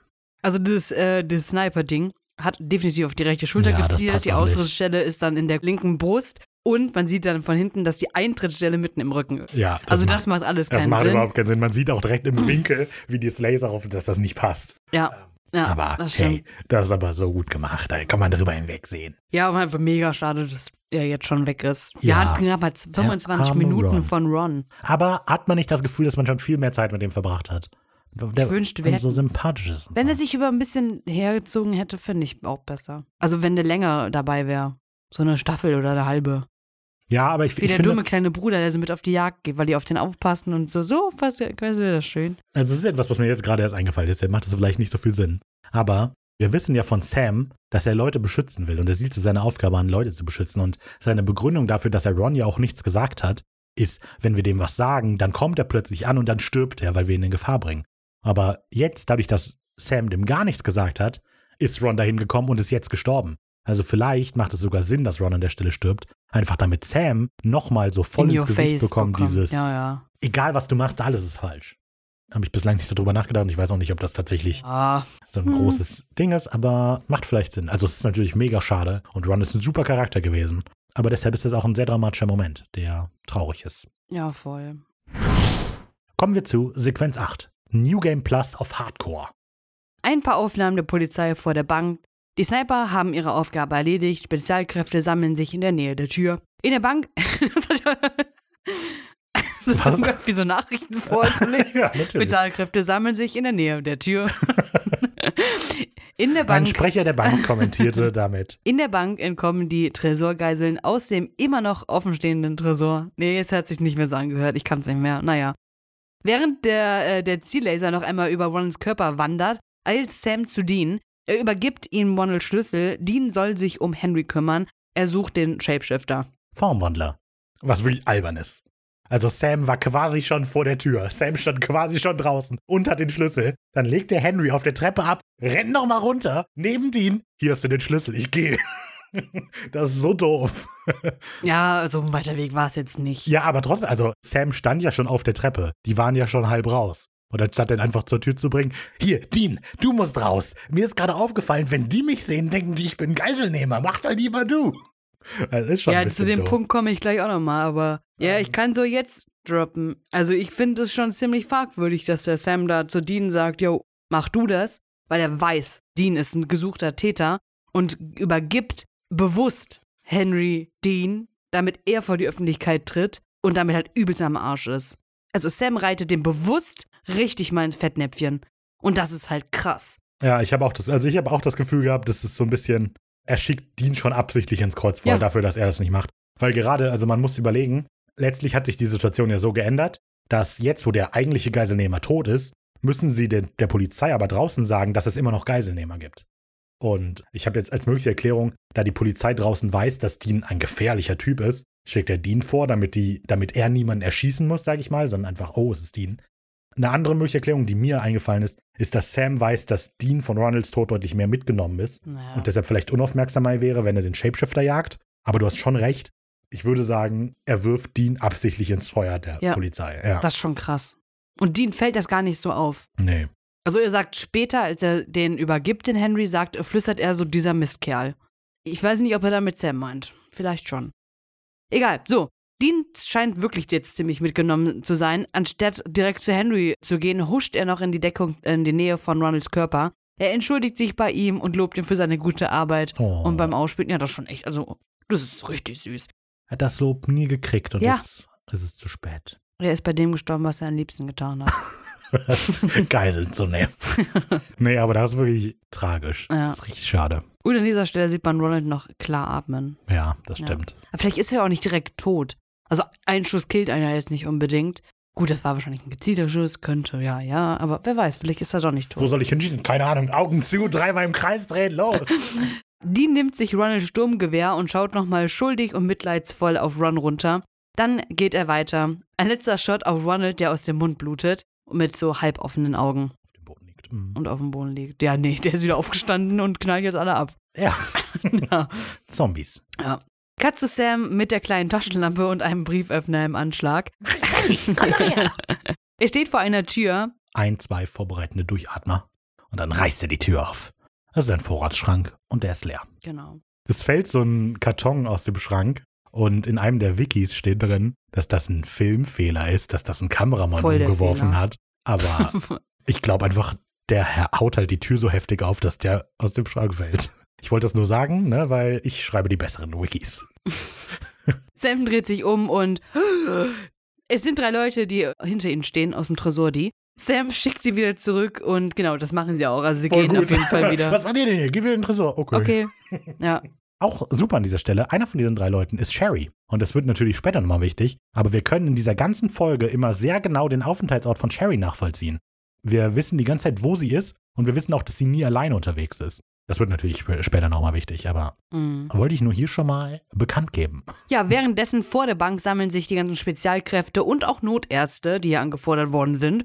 Es ist die Szene aus dem Teaser, die wir hier gerade sehen, aber auch Dienstperspektive. Er führt Henry vor sich her, bemerkt die gewaltige Masse an Einsatzkräften und das ist das, wo er halt nochmal flüstert, dieser Misskerl. Mhm. Und ich nicht, vielleicht meinte er doch Sam so, weil er Oh ja, vielleicht meint er wirklich Sam. Ja. Mhm, du hast recht. weil ja auch Kameras und so da sind, also ja. Mhm. Aber er rächt sich nie daran, der er spricht es auch nie an. Aber ich finde schon, naja. In der Einsatzzentrale gibt Sergeant Tucker gerade weiter, dass eine der Geiseln die Situation an sich gerissen haben. An sich gerissen hat. So. Zu haben scheint. Oder so.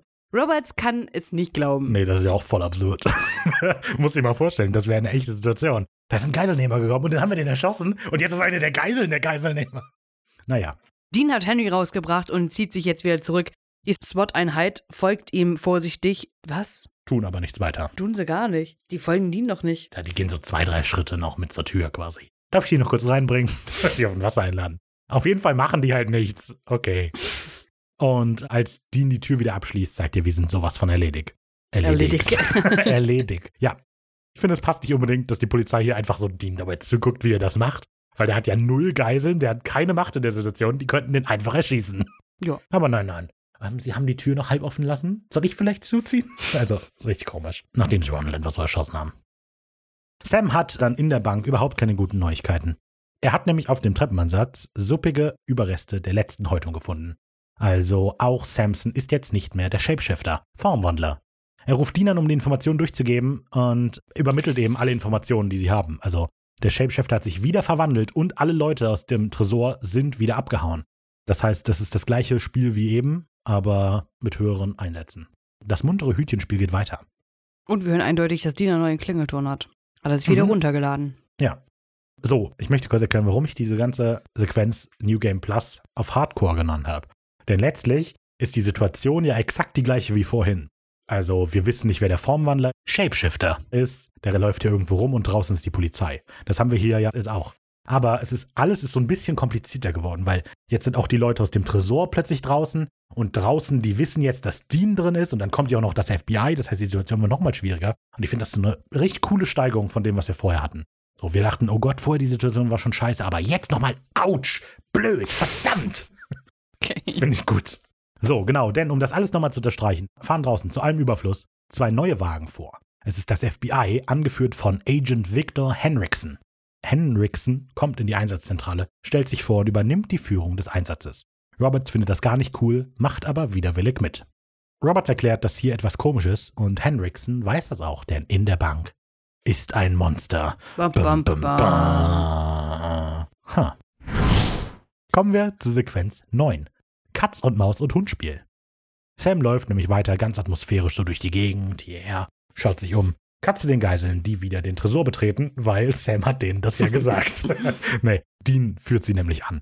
Und Sherry wirft Dean so einen Blick zu und sagt, ich dachte, sie wären einer von den Guten. Und Dean scheint das richtig zu treffen, weil ich glaube, gerade in der Situation, wo er jetzt ja auch weiß, dass die Polizei ihn draußen gesehen hat, möchte er, dass andere Leute wissen, dass er eigentlich ein guter Typ ist. Und fragt deshalb nach ihren Namen. Aber die weigert sich zu antworten, also sagt er ihr seinen. So rettet man das Vertrauen. Ja. Mit freundlicher Stimme sagt er, es wird alles gut, die Sache hier ist bald überstanden, okay? Und da klingelt wieder das Telefon. Dean schließt die Tresortür, nimmt den Hörer ab. Es ist natürlich Henriksen, der direkt mal Tacheles redet, und gar nicht so lange um Förmlichkeiten oder so sich aufhält. Er weiß nämlich, mit wem er es zu tun hat und er ist hier, um Dean festzunehmen, tot oder lebendig. Und darauf ist Dean erstmal ein bisschen sprachlos. Witzig, also Henriksen sagt zu denen ja, das sind ja nicht so einer der üblichen Verdächtigen. Ah, das war cool, weil die eine Folge ja so ja, das hieß. stimmt, stimmt. Henriksen redet einfach weiter, während Dean so ein bisschen sprachlos da rumsteht. Sam und Dean, er weiß auch über Sam, klar, der kleine Sidekick da. Die kommen jetzt entweder sofort raus oder die FBI-Agenten kommen mit ihren Spezialtrupps rein. Dean ist total verdutzt, woher das FBI so schnell mitbekommen hat, dass die beiden in der Bank sind, aber Henriksen offenbart, dass er scheinbar für Dean zuständig ist und darauf angesetzt war, Dean einfach zu finden und deshalb schon die Spur eine Weile verfolgt. Henriksen listet dann Deans Straftaten auf und erwähnt auch John, aber da widerspricht Dean so von wegen, sie wissen gar nichts über meinen Vater. Komisch, dass er den wieder so einen Schutz nimmt. Ja, das stimmt. Henriksen geht aber gar nicht darauf ein, er redet nämlich einfach weiter. Er erzählt von Deans Kindheit, also wie er die verbracht hat, dass er John für irgendeinen so paramilitärischen Überlebenstypen hält, aber sich noch nicht sicher ist, welche Art von Spinner der ist. Er nennt als Beispiel Timmy McVeigh. Das war ein Terrorist, der 1985 eine Bombe in Oklahoma gezündet hat und dabei 168 Menschen getötet hat. Das ist schon krass, war eine große Bombe dann eigentlich, ne? Ja. In Englisch heißt es What kind of wacko he was und wacko, Wacko. heißt wacko. Wusste ich nicht, dass das Spinner heißt. Hm. Verrückt. Dean kann es nicht so recht fassen, äh, wie dieser Typ um über dieser über die Sehr gut. Dean kann es nicht so recht fassen, wie dieser Typ über seinen Vater redet, aber Henriksen hat keine Lust auf dieses Gespräch. Er hat Punkte zu machen. Was? Was für Er hat Punkte? Punkte zu machen, ja, er geht ja seine Liste durch. Okay. Er gibt Sam und Dean eine Stunde, sich zu stellen, sonst kommen sie mit Schießbefehl in die Bank herein. Henriksen legt dann auf, Dean ist die Sorge ins Gesicht geschrieben. Ja, äh, äh hier, der. Ja, ne, hier. Mr. Hier, Mr. Wackjob hier. Henriksen sagt dann: Träumen Sie Ihre Männer zusammen, in fünf Minuten gehen wir rein. Er hätte scheinbar gelogen. Oh, was ist hier los?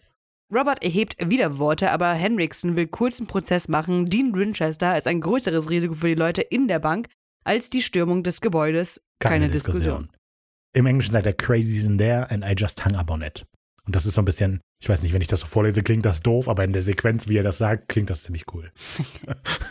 So, ein Cut zu Sam, der immer noch sucht und tatsächlich auch dann mal fündig wird. Bluttropfen vor einem Wandschrank. Vorsichtig öffnet er und Sherry fällt heraus. Was? Was? Okay. Sie ist ganz aschfahl im Unterhemd und mit durchgeschnittener Kehle. Oh oh. Angesichts der Auflösung kann man fragen, wo der Shapeshifter die Frauenunterwäsche her Ja, hat. ist geborgt aus Sams Tasche. nee, aber gute Frage, weiß ich auch nicht. Weil sie trägt tatsächlich ja sowas drunter, das sieht man später. Kurz. Naja, Sam geht zurück zum Tresor. Dean wartet auch dort schon auf ihn. Dean setzt gerade an, vom FBI draußen zu erzählen, als Sam ihn unterbricht. Wir haben ein Problem da draußen. Wir Nein, haben ein Problem wir haben ein. Problem hier drinnen. Ja. Interessant eigentlich, dass hier die Situation sich so umgedreht hat. Fällt mir jetzt gerade auf, weil eben hatten wir noch, dass Dean so meint, wir müssen uns auf die Sache hier draußen konzentrieren und Sam so. achten wir auf die Sachen da draußen. Und jetzt hier ist es, dass Dean, oh Gott, draußen haben wir ein Problem und Sam so, wir haben ein Problem hier drin. Ja, ja, vor allem gut. wusste ja Sam schon vorher, dass er ein Formwandler ist. Warum erkennt er es jetzt erst? Nein, mit dem, wir haben ein Problem da drin, zeigt er auf den Tresor, weil er weiß, dass Sherry im Ah, Tresor okay. ist. Na gut. Sam und Dean öffnen die Tresortür. Sie wollen Sherry als Zeichen ihres guten Willens gehen lassen. Aber plötzlich scheint Sherry gar nicht mehr so gerne rausgehen zu wollen. Sie will lieber hier bei den anderen bleiben. Dean bleibt aber hart. Ja. Sie bemerkt den Brieföffner in Sams Hand. Schließlich erkennt sie, dass sie keine Wahl hat und geht mit. Hm. Anstatt nach draußen führen Sam und Dean Sherry in den Raum mit ihrer Leiche und zeigen sie auch ihren Körper. Und zeigen sie auch ihrem Körper. Hä? Und zeigen auch ihr ihren toten Körper. Punkt. So.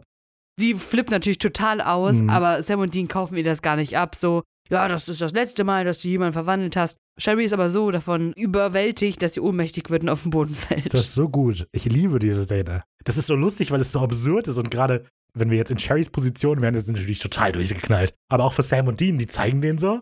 Warte, was ist gerade passiert? Ist sie Mhm. ohnmächtig geworden? Das ist so lustig. Das ist super. Ja, sie wundert sich auch da äh, ganz doll drum. Auch für sie eine komische Situation. Na egal, denkt sich Dean und will dann äh, gerade Sherry noch äh, töten mit dem Brief. Äh, sich so. Brieföffner. Hm, na gut. ja, er sagt ja sogar noch so, hm, na gut. Aber Sam hält ihn dann doch noch in letzter Sekunde auf. Denn er bemerkt, dass das irgendwie kein taktischer Vorteil hier ist für den Shapeshifter, Formwandler, da einfach ohnmächtig werden zu lassen. Die beiden gucken sich so an, so, "Hm, das ist wirklich komisch. Schauen dann zwischen den beiden Körpern hin und her und Dean dreht sich dann so um, kniet sich jetzt neben die vermeintliche Leiche eben und begutachtet die mal. Ja, und ich finde das super, das ist so gut. Ich weiß nicht, ich kann das gar nicht beschreiben, ich finde diese Szene so toll. Okay. Das ist, irgendwas ist hier falsch. Was, was ist hier eigentlich los? Naja, und da zerbricht plötzlich irgendwo ein Fenster. Das ist nämlich der Moment, in dem das SWAT-Team scheinbar reinkommt. Aber den Moment der Ablenkung, während Sam und Dean eben in die Richtung dieser, der Tür gucken, nutzt Shapeshifter Formwandler Sherry, also die Leiche, um Dean am Hals zu packen und ein Kampf entbrennt. Die echte Sherry wacht in dem Moment auf. Sam versucht sie zurückzuhalten, während Dean im Kampf mit dem Shapeshifter Formwandler vertieft ist. Und es ist natürlich nett von Sam, dass er sich direkt um Sherry kümmern will, aber man könnte meinen, der hätte jetzt auch nochmal die Zeit gehabt, um kurz dem Shapeshifter Formwandler in den Kopf zu treten oder Ja. so. Aber nee, du hast ja schon richtig festgestellt, dass er eigentlich einfach nur will, dass, ne, komm hier, Dean. Hast lang genug hier rumgehampelt, viel Erfolg. Während Dean also mit aller Kraft versucht, gerade das Messer in den Shapeshifter Formwandler zu drücken, gibt er Sam den Befehl, Sherry nach draußen zu bringen, was der dann natürlich tut. Da gelingt es dann, dem Shapeshifter Formwandler Dean kurzzeitig zu überwältigen und wegzurennen. Blöd. Dann sehen wir, was eben dieses Geräusch ausgelöst hat von vorhin. Eine SWAT-Einheit betritt jetzt nämlich die Bank durch die zerbrochene Glastür. Und jetzt wird es richtig eng. Der Shapeshifter ist gerade on the run und das SWAT-Team ist in der Bank. Oh, oh, oh. Wieder bei Dean, der auf der Suche nach dem Shapeshifter Formwandler in irgendeinem Maschinenraum unterwegs ist. Das ist ein bisschen komisch. Hört ein Geräusch, geht in Deckung und es ist ein SWAT-Duo. Als der eine Polizist in Deans Versteck guckt, ist natürlich so der Moment, den man so kennt. Ne? Oh, guck mal, er ist verschwunden. Ich finde es eine sehr gute Situation, dass wir eben diese drei Parteien haben und beide sind für Sam und Dean gefährlich, aber wenn sie sich gegenseitig finden, wäre es optimal. Weil man muss denken, Dean muss sowohl den Shapeshifter finden, aber auch aufpassen, dass der Shapeshifter ihn nicht überrascht. Gleichzeitig muss er aber eben auch darauf achten, dass der Shapeshifter nicht das SWAT-Team findet. Weil sobald der ja beim SWAT ist, ist die Situation auch vorbei. Und das SWAT-Team darf auch ihn nicht finden. Ja. Toll. Schönes Hin und Her. Und ja, Also wie sie seine verschiedenen Leben im wahren Leben auseinanderzuhalten. Hm. Den Mann, die Affäre, man kennt's. klar, Klassiker. Klassiker. Wer kennt es nicht? Schreibt uns gerne auch eure Geschichten. Gerne auch bei Telonym. Anonyme Nachrichten dann. Okay, kenne ich nicht. Eine andere SWAT-Einheit erreicht gerade einen Raum mit der Aufschrift Boardroom und als sie öffnen, steht da Sherry, die echte Sherry, im Flur und fleht, rausgebracht zu werden. Die ist jetzt nämlich vollkommen fertig mit den Nerven. Verständlicherweise. Kann aber jeder sagen. Ja, bei dir. Ja, ja, gut, aber die werden wahrscheinlich sowieso alle mal erstmal rausgebracht, oder? Nein, sie bleiben hier. Ja, gut. Zwei Polizisten führen sie dann noch nach draußen und die anderen beiden ziehen weiter und finden dann noch jemanden auf dem Flur. Zeigen Sie mir Ihre Hände. Wir sehen zwar nicht mehr, wer es ist, aber die Person hebt die Hände. Wir sind wieder bei Dean, der in einem Elektrikraum schaut, aber nichts findet, denn es ist auch mega dunkel in diesem Raum. Als er sich dann wieder umdreht, haut ihm eine Faust vom rechten Bildrand ins Gesicht. Das ist aber witzig. Was so umgebounced wird. Cut zum SWAT-Duo von eben, die sich der sichergestellten Person nähern und wir sehen, es ist Sam. Und der legt dann aber sofort los und macht mal richtig auf Badass. Der knockt nämlich die beiden Officer mit einem richtigen Power-Move aus. Und im Skript, ich möchte das kurz vorlesen, hat Ben Atland geschrieben, A few beats of bad motherfucker Sam kicking the shit out of these guys. He disarms them, tossing their rifles aside. He's a real badass when he wants to be. und ich finde, das bringt die Szene aber auch sehr gut rüber. Also ich habe das zuerst aufgeschrieben und da habe ich geschrieben, da legt er aber sofort los und knockt beide Officer mit ein paar Power-Moves aus und dann habe ich das im Skript gelesen. Ich denke, das bringt die Szene sehr gut rüber. Ja. Sam ist einfach voll der Badass in dem Moment. Hätte man mal lieber den Samson aus dem Tresor holen sollen, nicht ihn. Das stimmt. Einfach so, ah, du bist mir auf den Fuß getreten. Und Sam hier. Das ist ja unfair. So, wir sehen Dean, der jetzt im Kampf ist mit dem Shapeshifter Formwandler. Es gibt ein paar bisschen Schlagabtausch, ein paar Kopfnüsse und wir sind wieder beim Messerdrückduell. In bester Shapeshifter Formwandler reißt er dabei so auch die Haut von ihrem Arm. Das ist doch schon mal passiert, oder? Oder habe ich mir das noch das eingebildet? Ohr wurde doch abgerissen. Oh, das Ohr. Ja, Haut. genau, du hast recht. Dean ist extrem angeekelt, angenekelt. Angenikelt. Unglaublich, ey. Dean ist extrem angeekelt und für einen Moment auch abgelenkt. Das nutzt der Shapeshifter Formwandler. Natürlich auch sofort verpasst Dean ein paar schmerzhafte Tritte. Aber endlich schafft es Dean ein kurzes letztes Kräftemessen und das Messer versinkt in Sherrys Bauch. It was a little bit too easy am Ende. So viel hin und her und Kampf und dann jetzt nur einmal Messer im Bauch und die Sache ist gegessen. Ja, Ging ein bisschen zu schnell. auch finde ich eigentlich Ja. okay. Ging ja hauptsächlich um das Hin und Her und weniger um den eigentlichen Kampf. Mich hätte es mehr gestört, wenn sie jetzt noch 20 Minuten gekämpft hätten. Ja, aber das war jetzt eine Sache von drei Minuten. Naja. Ein langer Moment, Sherry sinkt zu Boden, es ist vorbei. Wir hören eine Tür öffnen, Oh, oh. Zu ein paar SWAT-Leuten, die anderswo die Räume durchforsten. Dean beugt sich gerade runter zu Sherry, den toten Shapeshifter. Formwandler. Das ist ein guter Titel für Sherry, der tote Shapeshifter. Formwandler. Mega. Ja, plötzlich flammt ein Licht auf. Sehr schön. Ja. Sherry, was hast du wieder gemacht? Sherry, der tote Shapeshifter. Formwandler. Plötzlich flammt ein Licht auf und ein Mann in SWAT-Uniform tritt an Dean heran. Dean ist geliefert. Cut to black. Wir kommen zur letzten Sequenz, Sequenz 10, Renegade. Nice. Ein paar SWAT-Truppen sichern den Haupteingang, durch den jetzt Henriksen hereinkommt, sich siegessicher. Ungeschützt mal wieder. Wie in die üblichen Verdächtigen. Ja, das stimmt, aber die Situation ist ja jetzt gesichert. Die SWAT-Truppen waren ja schon ein bisschen drin. Ja, aber sie gehen trotzdem immer vorhin her. Clear, clear. Ja, der strahlt halt richtig aus. So, ich habe das hier voll im Griff. Meine, meine Jungs haben das alles. Bewegen sich so durch die Gänge, hochprofessionell, extrem präzise. Henriksen dicht hinterher. SWATs finden die Leiche von Samson. Henriksen sieht seine Befürchtungen bestätigt. Da ist Dean, der ist ein Killer. Cut zu einem Polizisten bei Shapeshifter Formwandler. Sherrys Leiche, der sagt, ich schwöre dir, Mann, ich habe sie gerade aus der Bank geführt. Sie muss eine Zwillingsschwester haben oder sowas. Das ist krass. Henriksen betritt einen Raum. Er ist offensichtlich wütend, denn die Suche scheint nichts ergeben zu haben, obwohl er sich eben noch so sicher war. Und da kommt dann Tucker dazu und bestätigt die Befürchtung. Mein Team hat alles gesichert, sie sind weg. Aber Henriksen kann das nicht akzeptieren. Er befiehlt nochmal alles gründlich zu durchsuchen, aber Tucker widerspricht. Die haben alles durchsucht und sie haben etwas gefunden. Wir machen einen Cut. Tucker zeigt Henriksen den Inhalt eines Lagerschrankes. Da liegen zwei Männer, ohnmächtig gefesselt und geknebelt, nur in Unterwäsche. Aber es hätten ja auch eigentlich Geisel sein können. Der Henriksen weiß ja jetzt Ja, aber nicht, wie jeder ja- einzelne seiner SWAT-Truppen aussieht. Aber der Tucker weiß es wahrscheinlich schon.